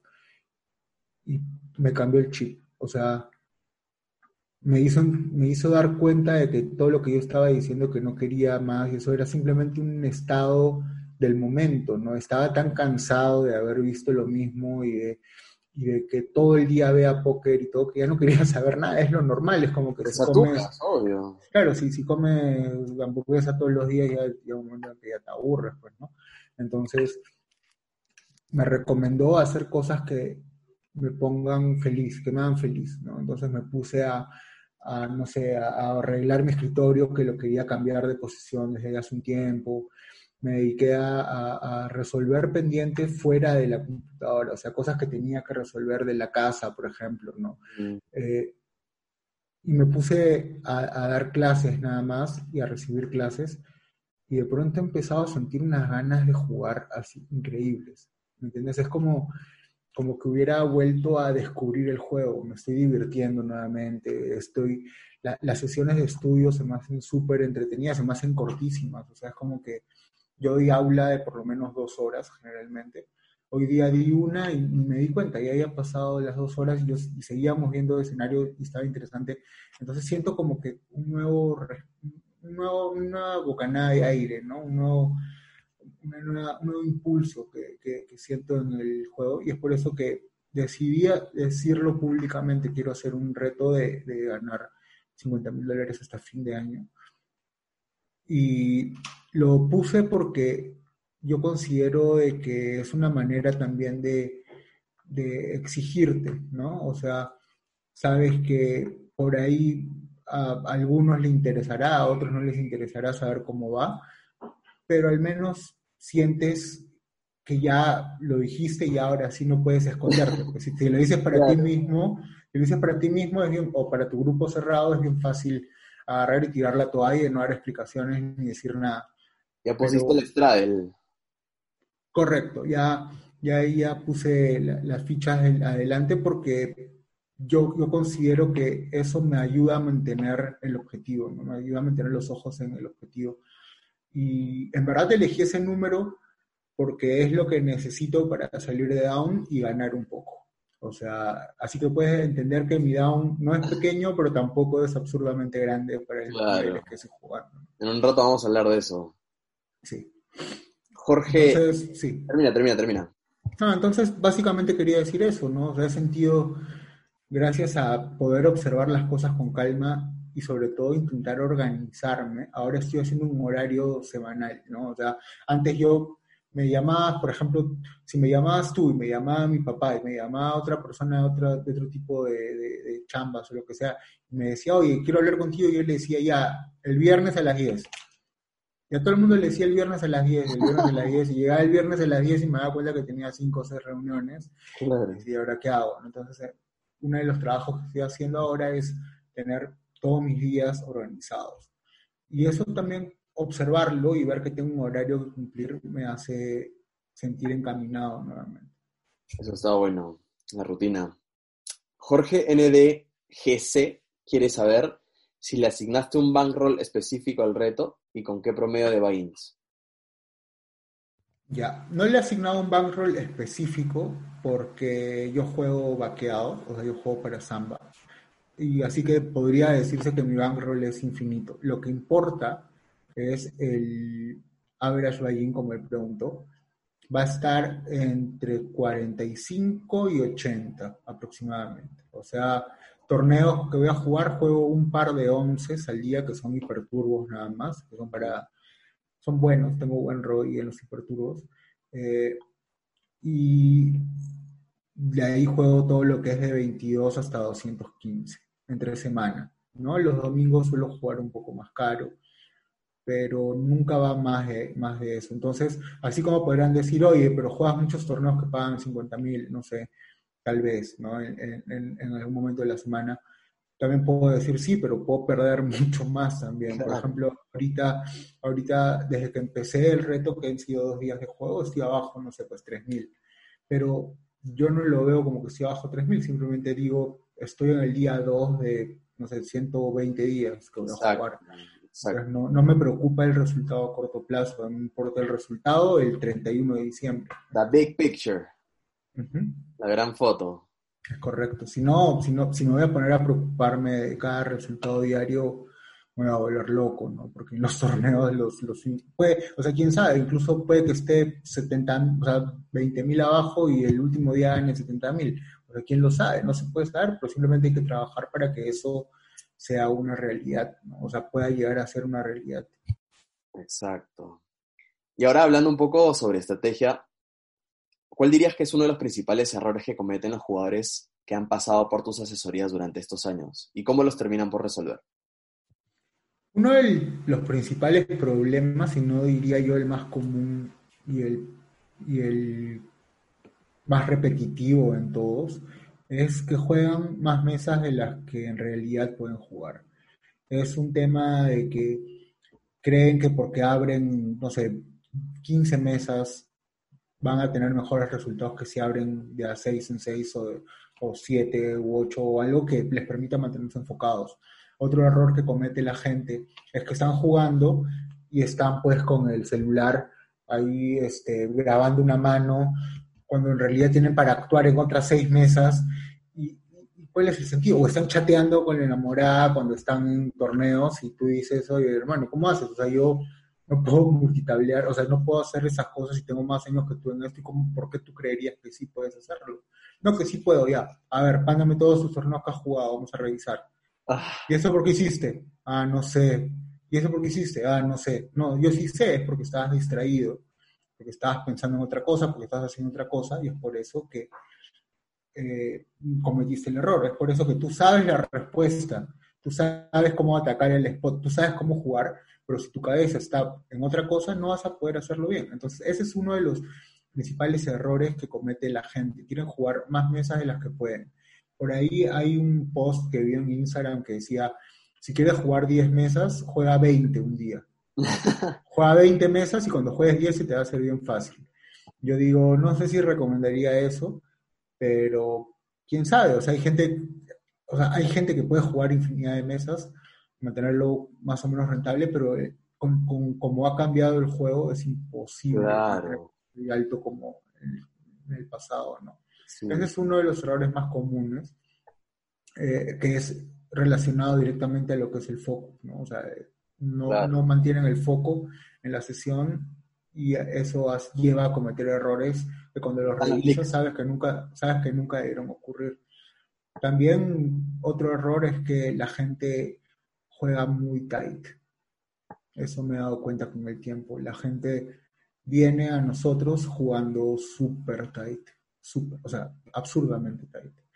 Y nosotros les intentamos abrir la mente, ¿no? Entender que el póker no es un juego en el cual la mano se acabó ni pre-flop, ni en el flop, ni en el turno. Se acaba en el river, ¿no? Se acaba en el river después de la ronda de apuestas en el river. Entonces, no hay por qué tener miedo de jugar las manos, siempre y cuando sean dentro del rango que es estudiado, que es correcto. Todos nosotros a mí me cuesta mucho llevarlos al camino de soltarse un montón, ¿no? De, pagar más tribets, de, de, forbetear algunas veces, ¿no? De, de tribetear de bluff. Me ha costado, la gente ya está entendiendo bastante, pero es bien difícil, sobre todo cuando juegan, sobre todo vinculado con el otro league, ¿no? Con el de jugar muchas mesas que amplíen su rango, porque mientras más mesas juegas, menos manos puedes jugar porque estás más concentrado en otras cosas. ¿Cuál dirías que es un intervalo más o menos sano, ¿no? De BPIP para, para poder más o menos, para torneos, ¿no? Porque en Cash más o menos sabemos que en Six Max podría oscilar entre, no sé, 25 a 30 tal vez. Y en torneos, más o menos, ¿cómo lo ves? es que en torneos va a influir mucho en varianza también, ¿no? Porque puede que siempre estés short o puede que siempre estés deep, entonces puede ser un poco más luz o siempre, eh, o sea, puede ser afectado por varianza, pero yo considero de que cualquier persona que juegue menos del 25% de las manos está cometiendo un error, ¿no? Eh, claramente, o sea, hay infinitos escenarios en los que tu EPIP puede ser 30 o cosas así. Y y eso es algo también que va, va de la mano con lo que te digo, que, que, es un poco difícil hacer que la gente se suelte, porque siempre entra el, el, miedo, porque algo, algo que todo el mundo arrastra también es creer que el otro, o cuando tienen una mano súper fuerte, creer que el otro este, tiene la peor mano todo el tiempo, o cuando ellos tienen una mano decente, creer que el otro tiene la mano que les gana. Entonces, sí. Es una psicología medio inversa. Sí, entonces yo combato mucho eso porque mi estilo de por sí siempre ha sido eh, de jugar muchas manos, ¿no? de jugar bastantes manos en posición, intentar explotar tendencias, y es lo que me han enseñado en la escuela brasilera. ¿no? La escuela brasilera es una de las mejores para torneos en la actualidad, definitivamente. Brasil es en todos los torneos. Brasil está... Un deporte para ellos ya, hace años, claro. Esto, algo, algo medio ligado a ese tema de, la soltura. Gianfranco Chávez dice, antes el limp o solo pagar la ciega se consideraba pésimo, pero ahora es recomendable aplicarlo y si sí, ¿en qué situaciones? Bueno, el limp siempre va a ser considerado como una mala jugada cuando la haces en posiciones que no deberías, ¿no? Posiciones que no deberías tener limp por ejemplo, en las posiciones tempranas, generalmente cuando alguien hace link con muchas ciegas es porque su rango es súper transparente, ¿no? Son conectores suited o algún par pequeño, lo cual hace que la gente juegue muy fácil contra ti. Juegue muy fácil, o sea, es como lo que te comentaba de que tribeteábamos antes todo y apostabas un tercio porque sabías exactamente la mano que tiene el otro, ¿no? O sea, sabes que tiene un par que o ligó o no ligó y punto. Si te minraisea es un fold.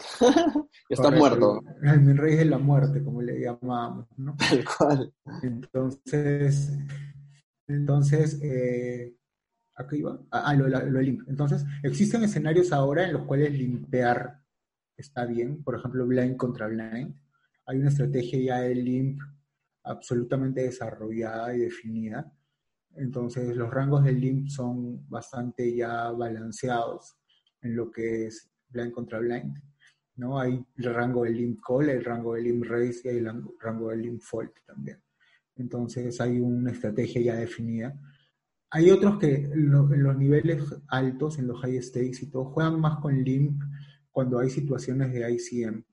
O cuando enfrentas jugadores muy buenos en los cuales no quieres jugar un pozo de trivet, ¿no? O sea, son escenarios muy, muy, muy específicos en los cuales si tu, si tu rango de limp va a estar balanceado, podrías utilizarlo contra los oponentes adecuados o en los escenarios de bounty, por ejemplo, en los cuales quieres ver un flop barato porque hay un bounty muerto o algo así, puedes limpiar 100% de tus manos, o sea, simplemente para jugar por el bounty, o sea, si estás con la cantidad de fichas eh, justa o, una, cantidad de fichas cómoda para hacerlo, para limpiar todas las manos. O sea, simplemente la inversión es muy poca comparada con el beneficio que te podría traer. Incluso si alguien te hace un raise por ahí, puedes pagar y juegas un pozo buscando el bounty. Entonces, esa estrategia de limp tal vez sea a la que se refiere porque hacen mucho limp en bounties, pero sigue siendo una jugada que no va a ser rentable. O sea, ponte a pensar de que si haces limp, ¿con qué manos lo harías? Y si, y si me dices con qué manos lo harías, ¿por qué no haces race con esas manos? Exacto.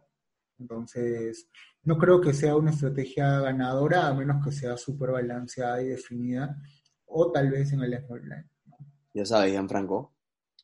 Sé que no eres tan fan del GTO ni de los solvers, sino más del estudio del chip EV, del, del ICM y del juego explotativo. Cuéntanos más sobre esto y sobre tus sesiones de estudio.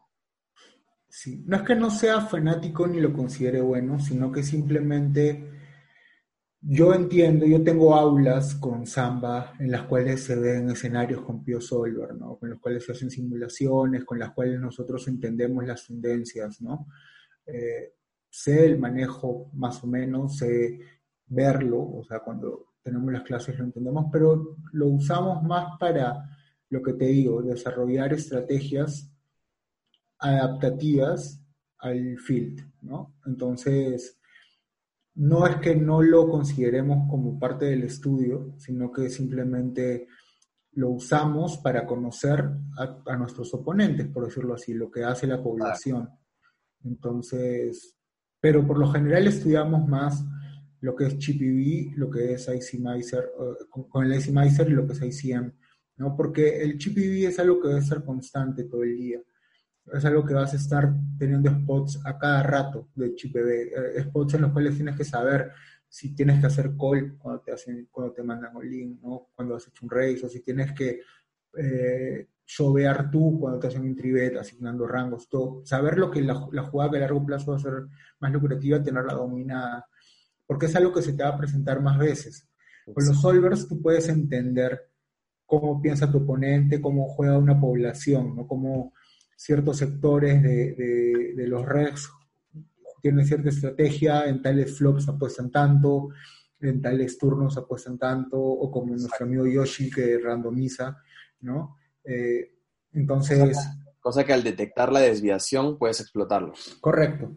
Entonces, yo creo que cuando te enfrentas a tantos oponentes diversos día a día en torneos de stakes bajos y medianos, no necesitas tener una estrategia GTO para todos los escenarios. Porque, porque puedes jugar de una manera más, yo sé, explotable es una palabra que a veces se usa mal, pero puedes aprovechar más las tendencias, ¿no? O sea, puedes guiarte más por tendencias y explotar las tendencias también del otro sin necesidad de usar un solver. O sea, no digo que no se debería usar porque sí es importante para que entiendas de qué va y qué es lo que está estudiando todos los demás. Una herramienta de estudio.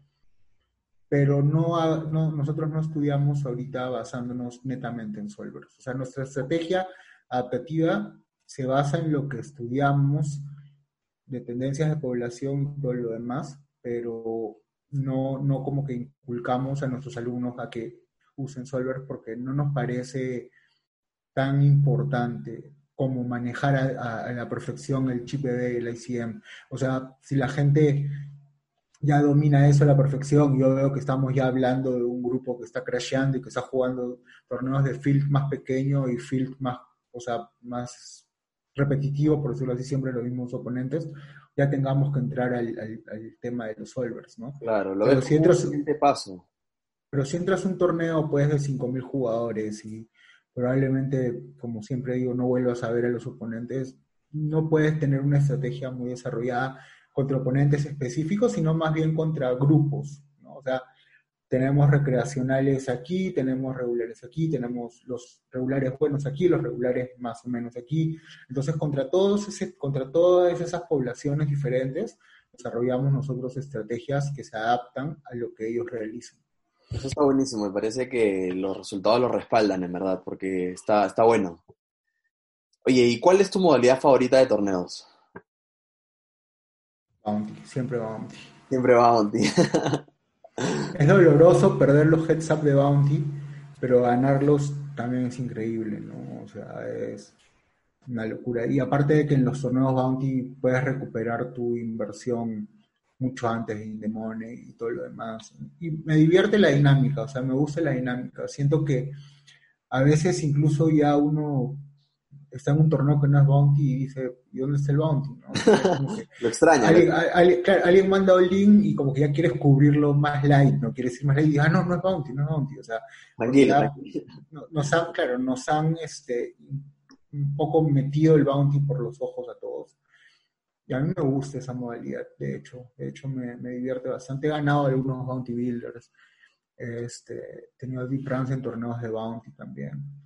Entonces, sí, siento que domino bien eso. He tenido eh, muchas veces bounties enormes en torneos en los cuales, no sé, pues ni siquiera llegábamos en Demon y ya tenía como 8 buy en bounties. Wow. así. Entonces, sí me, me, gusta y sobre todo porque te pone a, a, pensar un poco más los spots en lo que es matemática, ¿no? O sea, eh, cuando tienes que ver tus pot odds y a la vez sumarle las fichas que representa el bounty y todo, eh, expandir tus rangos un poco. También hay más timba, también, eh, también tiene, su, tiene su, su, truquito también, ¿no? Pero me, divierte mucho, me divierte mucho esa modalidad. Los hiperturbos también me gustan mucho.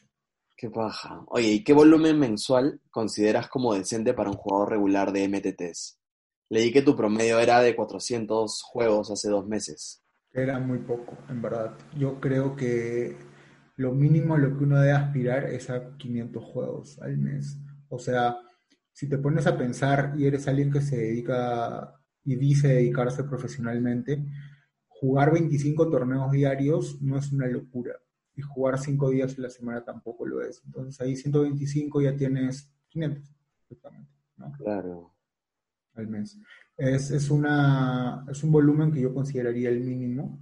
Hay gente que obviamente juega menos mesas, todo puede llegar, no sé, a 450 o algo así, pero si bajas de 400, ya no creo que pueda llamarse alguien que se dedica, ¿no? O sea, cuando yo jugaba Sit and Goes, aparte de los torneos, metía, no sé, pues 80 Sit and Goes diarios.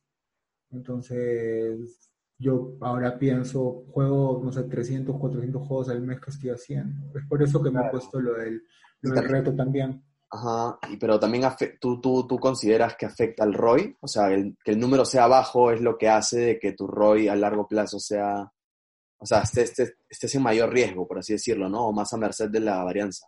Correcto, es como que en los torneos la varianza generalmente es absurda. Incluso hay, hay una teoría en la cual tú ni siquiera necesitas ser muy ganador para realmente ganar dinero jugando torneos. O sea, es como que precisas mantener un ROI, no sé, pues de 15%, pero jugar un montón. O sea, puedes hacer, no sé, dos mil dólares al mes jugando un montón, siendo un jugador medio, sin ganar un torneo.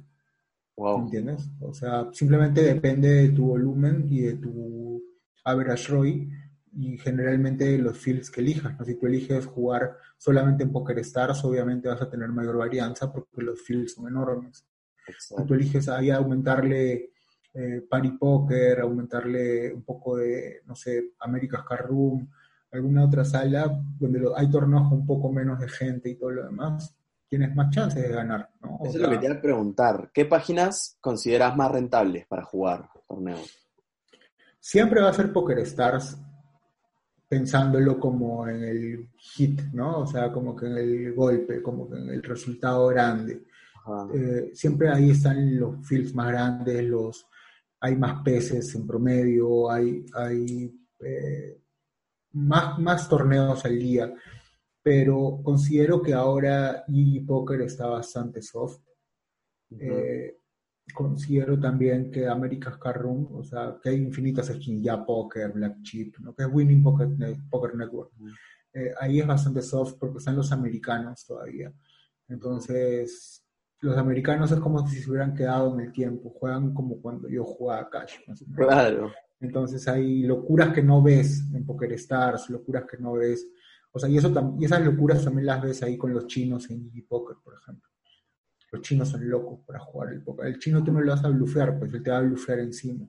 Exacto. Entonces, es, es, es, a mí me parece GG Poker y America's Car Room. Eh, Party Poker también, aunque Party Poker en los mid stakes se me hace más difícil que otras salas, eh, porque hay más jugadores, eh, creo que de B y de incluso otros equipos de póker como Forbet de Brasil y otros más, tienen mucha gente en pari, en mid stakes. No miran micro, pero están todos en 55 o 33 para arriba. Entonces, oh. los torneos de ese, de ese rango de, precios, no sé, de, de, 33 a 530 o más, ya son más complicados que en promedio en los otros sitios.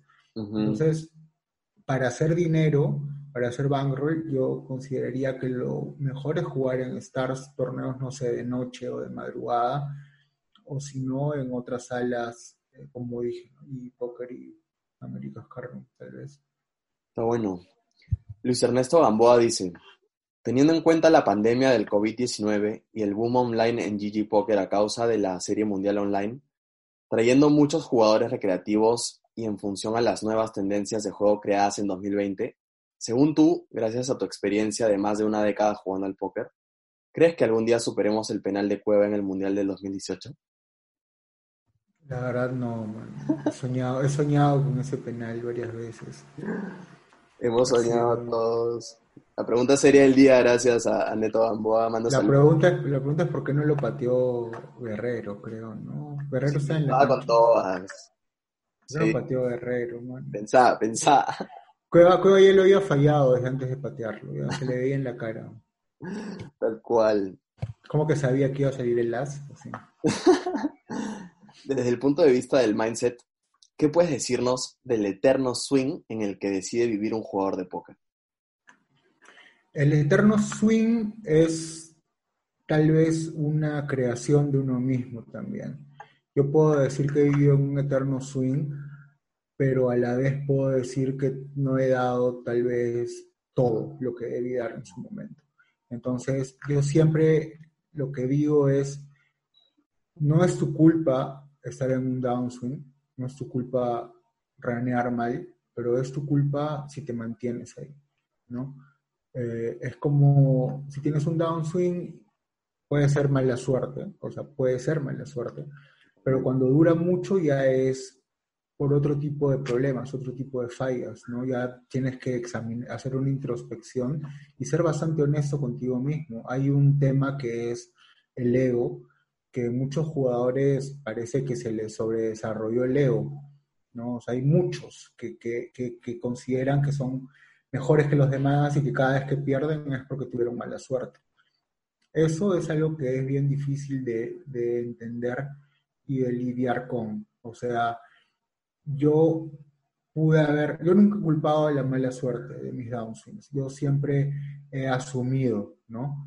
Pero no basta asumir, también tienes que hacer algo al respecto. O sea, no, no puedes decir ya estoy fregando todo, sino que voy a ponerme a hacer algo para ya no fregarla más. O lo soluciones. Exacto. Tienes que trabajar fuera de las mesas, dentro de las mesas. Entonces, el eterno swing, en realidad, para algunos no existe ese swing para gente que aprende a ser disciplinada desde el comienzo, que juega con humildad, ¿no? que juega no creyéndose mejor a los demás y escuchando consejos de los que tienen o más tiempo que ellos o son mejores que ellos, aceptando ese consejo, aceptando críticas. A nadie le gusta que le digan que jugó mal una mano. Yo, yo la verdad cuando me dicen que jugó mal una mano, agradezco.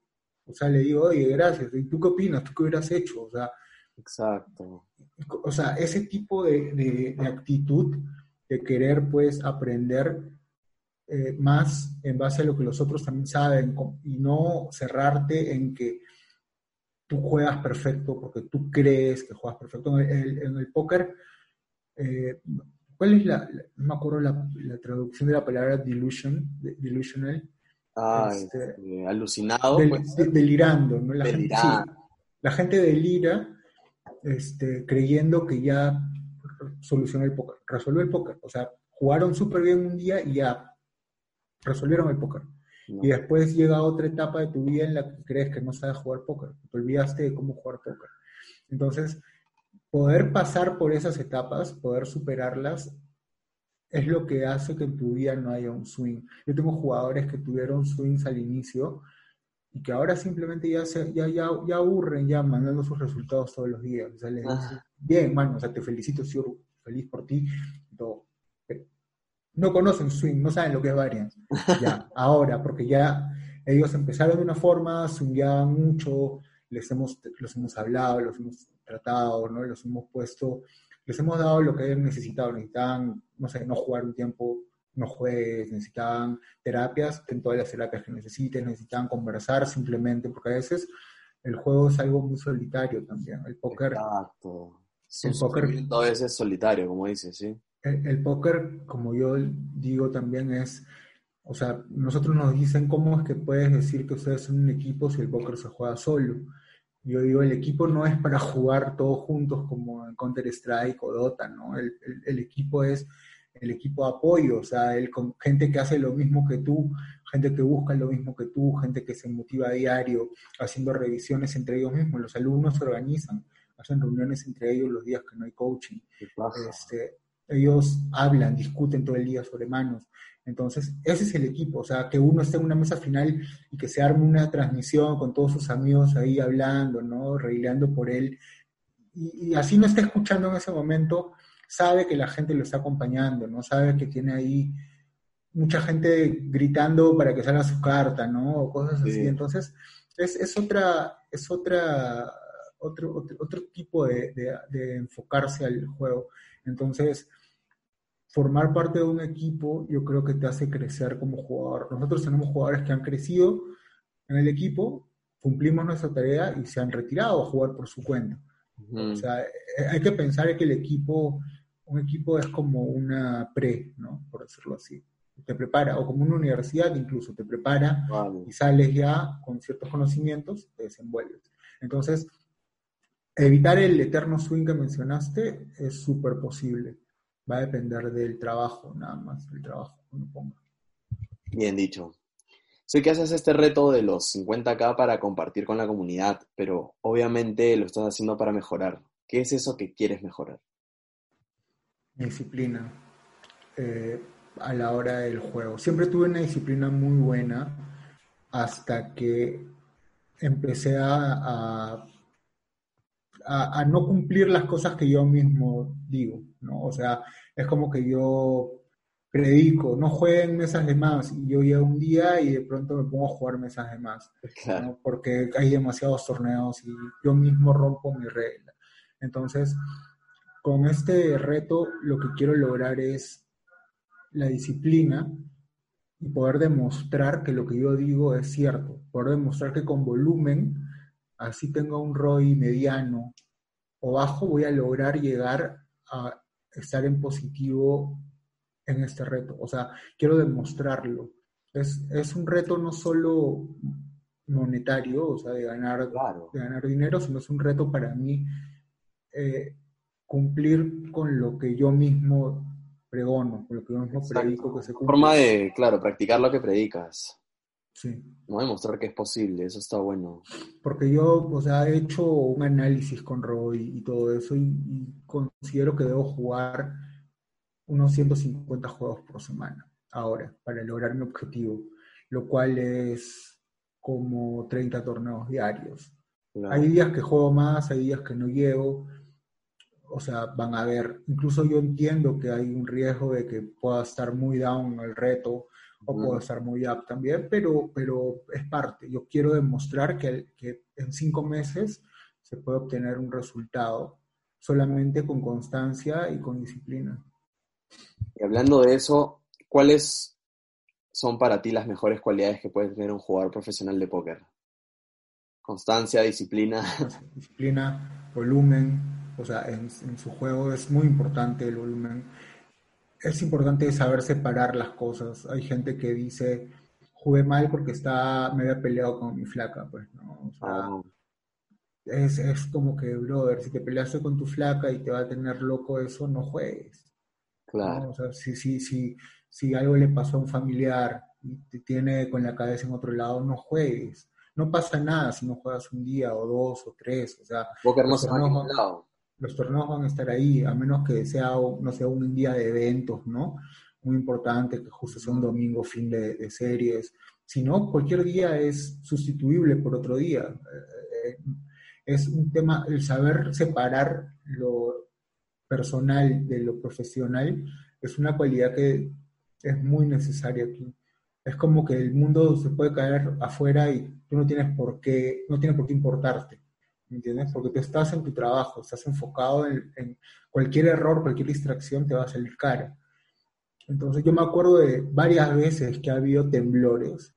Yo estaba jugando, no sé, pues 12 mesas, que es mi máximo, por cierto, ahora. entre 10 a 12 mesas, yo siento que lo domino bien.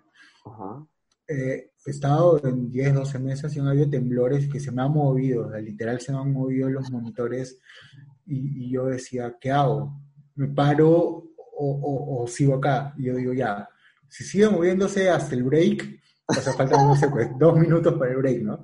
Si sigue moviéndose hasta el break, ya me paro y veo cómo, cómo soluciono, prendo el laptop, me voy a la calle con el laptop. Eso es pasión, gente, eso es pasión. Pero si no, no me muevo, mano, no me muevo hasta que, hasta que haya algo importante. Entonces, y, y es eso lo que uno tiene que entender, es el profesionalismo, ¿no? Es como que, como que nada te puede sacar de tu foco ahí en ese momento. Yo ahora ya tengo la buena costumbre de que el celular lo pongo en modo avión cuando estoy jugando. Buena mentalidad. Incluso hay, este, hay, o sea, lo pongo en modo avión, llega el break, abro WhatsApp y eso para ver si hay algo urgente, ¿no?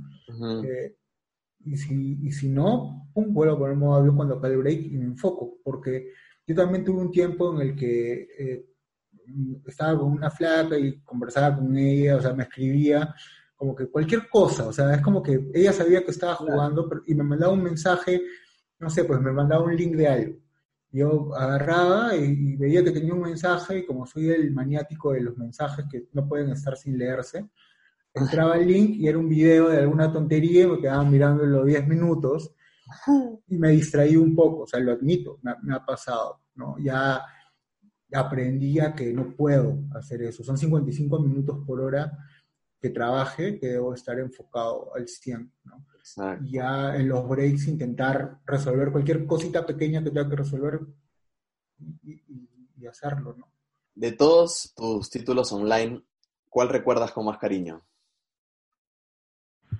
Eh, uno que fue en Party Poker. Me acuerdo que se llamaba el title Title Fight. Era, antes tenía todos los nombres los torneos como de, como de peleas de boxeo, cosas así.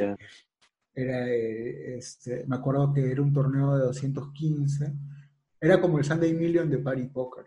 Oh. lo gané, lo gané por 50k, un poco menos, creo 43, no me acuerdo. Pero recuerdo que me sentí, o sea, fue mi, fue mi resultado más grande hasta ese momento. Después de lo del Sunday Million fue. Ya. O antes, no me acuerdo. Fue por esa época, no fue muy distante. Pero recuerdo que fue una locura, o sea, fue porque, porque era un torneo que tenía de nuevo, era segundo o tercer día que habían puesto ese torneo, o sea, segundo o tercer domingo, y, lo gané y me acuerdo de que nadie lo sabía, porque nadie conocía a mi nick en Party en ese momento pero nunca salió en, en, prensa de, aquí ni nada, ¿no? Simplemente fue un resultado bien, bien así para mí, pero que significó pues que pude comprarme la computadora nueva, que pude solucionar unos temas que tenía.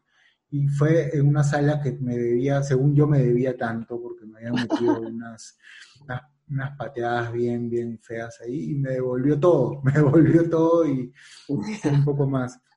Esa me acuerdo mucho porque yo lo jugué concentradísimo y me acuerdo de que jugué cada mano, o sea, fue como la mesa final de Sunday Million, pero jugué cada mano, no podía ni siquiera jugar como en Sunday Million porque la gente no estaba tan asustada como en, como en ese torneo del Million. La gente realmente en esa mesa final le jugaba bien asustada. En, el de Pari no, en el de Pari a todo el mundo parecía que, o sea, todos eran regulares, todos, todos jugaban bien. Y, me acuerdo que entré al heads up como que con, perdiendo 10 a 1. 10 a 1, a la mierda. 10 a 1 en fichas y cada mano la remea, o sea, cada mano la pelea hasta la última ficha y resultó y fue, me, gustó mucho porque sentí que fue el más difícil, sentí que fue una de las mesas finales más difíciles que he jugado. Ese, ese es uno de mis resultados más, que más, más me gustaron. O sea, pero si hablamos de, el primer resultado que alguna vez me sacó una lágrima, porque me emocioné, porque me resolvió la vida. En ese momento fue un torneo de 2 dólares que pagó 1.500 o 1.700, porque fue en un contexto completamente diferente, ¿no? Fue un contexto en el cual, pues, esos, de esos 1.500 me tocaban, no sé, 750 o algo así, y me resolvían... Y eso te cubría la vida de ese momento. Sí, me, cubría absolutamente todo. Entonces, me acuerdo que en esa época fue cuando recién estaba empezando los torneos, no me acuerdo que, pucha, lo primero que hice fue la idea jamás era mi flaca en esa época a un lugar chévere que no habíamos ido hace tiempo, ¿no? O sea, fue como que fue, fue, uno de los resultados que, a pesar de haber sido de los más pequeños, fue de los más feeling también. de hecho, lo recuerdo clarito, ese torneo de dos dólares con recompra, imagínate, pagaba eso en esa época, no paga eso. No, no hay forma, no llega. O sea, los 1800 o 1700 que hay el primer puesto era el garantizado de esos torneos. Sí, pues. Rogelio Monreal quiere saber realmente cuánto tiempo dirías que te tomó tener este entendimiento profundo del juego. Eh, yo diría que todavía no lo entiendo mucho. O sea, imagínate, yo tengo una en esto. Todo el bronzo no lo entiende todavía. Es correcto, es que todos los días sientes que aprendes algo nuevo. O sea, todos los días se te presenta un escenario que no sabes resolver. Yo creo que tengo un mayor entendimiento que obviamente mucha gente con la que trato todos los días del juego, por, pero es más que nada por experiencia. Es como tú puedes estudiar todos los días el juego, tú puedes revisar manos todo el día, puedes ver videos todo el día, pero si no juegas, si no tienes horas de vuelo... Horas de vuelo, exacto. No, no, no agarras conocimiento. Entonces, yo creo que cada día suma tu experiencia y que el entendimiento que yo tengo de póker es por todo el tiempo que estoy aquí. O sea, yo podría decir que me ha tomado 12 años entender el juego o algo así, pero en realidad me faltan aún, más tendría que pensar yo en cuántos me faltan por, para seguir aprendiendo el juego. No creo que uno nunca termine de, aprender a jugar póker, es imposible. Hay, todos los días a alguien se le ocurre alguna locura y la lleva en las mesas y tienes que adaptarte a esa locura que se le ocurre a alguien, cambiar tu estrategia. Entonces, nunca se va a dejar de aprender. y así que yo considero que el conocimiento que pueda tener cada uno va a ser de acuerdo a la experiencia, más que nada. Hay cosas que no se pueden resolver o que no puedes aprender pues en una clase, ¿no? Exactamente. Sé que siempre te gustaron mucho los videojuegos, pero específicamente quisiera que nos cuentes sobre cómo influyó el juego Maple Story en tu vida? El Maple Story lo jugaba con David. Era un juego que le dedicábamos muchas horas. Más horas de las que debíamos. Pero ese juego, o sea, fue de los que me hizo conocer gente así de, del póker también, que no sé por qué jugábamos, eso era una tontería. Era un juego de rol, ¿no? Que simplemente tenía, eras un mago como WoW, pero en dibujos animados, así.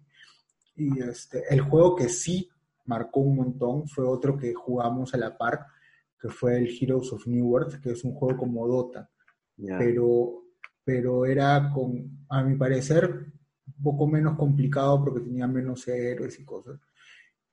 Eso me creó un espíritu bien competitivo, en realidad. Yo nunca he sido súper bueno en esos juegos, pero siempre era de los que se defendía, ¿no? El que siempre ahí daba la pelea. Te enseña a, decidir rápidamente. Te esos juegos te, ayudan a que tus reflejos y tu, entendimiento de escenarios, que pueden ser escenarios de mucha presión, por ejemplo, en, un juego como ese de rol, en el cual tú estás, no sé, en, una línea y de pronto te está viniendo todo el equipo a, matarte, todo el equipo contrario. Claro. Te puedes salvar, o sea, pero tienes que reaccionar en, en un segundo. Nanosegundos, claro. Claro, entonces esa, esa capacidad de reacción y de toma de decisiones bajo presión, yo siento que ayuda mucho en el juego. Como por ejemplo los jugadores de StarCraft de Perú, todos los que eran los jugadores top de StarCraft de Perú, como David, como Darky, como Ro, como muchos otros que eran buenos en el StarCraft, ahora se, o sea, resultaron buenos en el póker. Y lo mismo es a nivel mundial, ¿no? Hay un montón de jugadores que pasaron de, juegos de estrategia, incluso del mismo ajedrez, que pasaron a jugar póker. Acá en Perú hay un jugador de ajedrez, creo que es Diego Cuellar, ¿no? ¿Cuál? Que él juega póker ahora y que es bastante bueno, ¿no? O sea, los, juegos de estrategia definitivamente te dan una ventaja a la hora de, jugar póker. O sea, quien, quien venga a jugar quien venga a jugar Dota o quien venga a jugar Counter-Strike, quien venga a jugar StarCraft, va a tener mayor tendencia a poder multitablear y evolucionar más rápido que una persona, no sé, pues que nunca haya tocado esos juegos y que se quiera jugar seis meses a la vez, la presión lo va a agobiar y todo eso, más que a alguien que está acostumbrado pues a decisiones difíciles en, en segundos. ¿no? Exacto. Oye, ya antes de pasar al verdadero falso que nos estamos viendo en Floro, ¿quisieras mandar saludos? Un saludo a mis compañeros de siempre, todos mis alumnos, ¿no? a mis compañeros de trabajo. Son unas personas increíbles, yo los considero mi segunda familia, la verdad. También a mi equipo de amigos, nosotros nos decimos los huevones, porque en realidad nació como huevones, porque en México huevón no es lo que es aquí, en México huevón es flojo. Entonces nosotros hicimos un grupo eh, de los que jugábamos torneos y un día dijimos, ya, hay que llamarnos de alguna manera, ¿no? Y nos pusimos, ya, acá como que este, los grinders, no sé qué, ¿no? Nos algo así. Y un día nos dimos cuenta que nadie jugaba, o sea, solo jugábamos dos. Y uno decidió cambiar el título del chat a Huevones Team, ¿no? Y ahí se quedó, pues, ese, ese nombre. Son mis super amigos desde el comienzo, desde las épocas de Cash. Conformados por mexicanos y un peruano más que es Carreira, Luis Mariate, que está ahí también en ese grupo ellos también les mando saludos y bueno, a mi, a mi viejo si está escuchando esto, que últimamente está más metido por, eh, entendiendo todo lo que es mi carrera y todo, le agradezco el apoyo que me dio desde un principio ¿no? y a mi familia también. Ellos siempre apoyaron mis proyectos por más locos que suenen o que hayan sonado para alguien que no, no sabía nada de este mundo. Está a todos ellos, a todos ellos, sí. Qué feeling. Ahora vamos con el verdadero o falso ya para cerrar nuestro episodio número 6. El tarot funciona. El tarot funciona. Verdadero, oh. Ya. ¿Puedo, dar un detalle, tal vez en otra charla o en otro momento. he, sido testigo, he sido testigo. Tengo testimonios de haber observado cosas imposibles relacionadas a oh, eso. Ya, luego puedo hacer un videito corto bien mindset para que la gente se Claro, claro, claro. Claro, con la historia de eso, con la anécdota del tarot. Una noche perdiste 30 mil dólares jugando cash. Falso, fueron 20. Fueron 20. nada más, nada más. Eso fue en 2008. 2008. Wow. Has perdido amistades por el póker. Falso. Yeah. Hubo una época de tu vida en la que la compra semanal era de whisky, huevos y sopa ramen. Verdadero. con, con, loco. Esto, esto ya lo respondiste hace un toque, pero igual quisiera saber qué opinas. ¿Pasó por tu mente dejar el póker definitivamente? Verdadero. No solo esta última vez, sino unas tres o cuatro veces, por lo menos, seriamente a lo largo de mi carrera. O sea, no solo el, ya no quiero saber nada de esto, del molesto de la sesión o de lo de la etapa, sino realmente pensándolo. Han sido unas, por lo menos unas tres o cuatro veces. Es un camino difícil, hermano. Bueno, ahora quisiera cerrar este episodio con una intervención de Gerson Kuhn, quien dice, soy miembro de la cantera. Esto no es una pregunta, solo es un agradecimiento. Gracias, Sputar. Un abrazo a todos esos muchachos de cantera. Super, no son los que nos traen las pilas, en verdad, son los que están con la emoción de, lo nuevo y de todo. A nosotros nos, nos, reactivan de energía, por decirlo así, nos dan bastante trabajo, pero no porque sean difíciles de lidiar, sino porque están hambrientos de conocimiento, ¿no? De, de, entender el juego, de llegar más allá, de, de, codearse con los grandes que ahora están saliendo. O sea, muchas de las personalidades de póker de aquí han salido de acá, del team, o sea, de los de Perú. Tenemos una, una, base bien buena y la cantera yo sé que tiene para muchas cosas grandes. Un abrazo a todos los de cantera. Feeling, hermano. En verdad, este, chévere saber de que estás contribuyendo al desarrollo de la comunidad de póker peruano con todo lo que, con lo que sabes, con toda tu experiencia. Así que ha sido, ha sido un gusto haberte tenido esta noche. Este, y nada, muchísimas gracias y esperamos que todo esto que hemos dejado hoy día ayude a, las, a, los jugadores peruanos para que sigan tomando mejores decisiones. Chévere. Y decir que estamos con la selección siempre abierta. Siempre, estamos, siempre, siempre tenemos la selección abierta eh, para cualquier postulante y todos reciben una respuesta, sea positiva o negativa.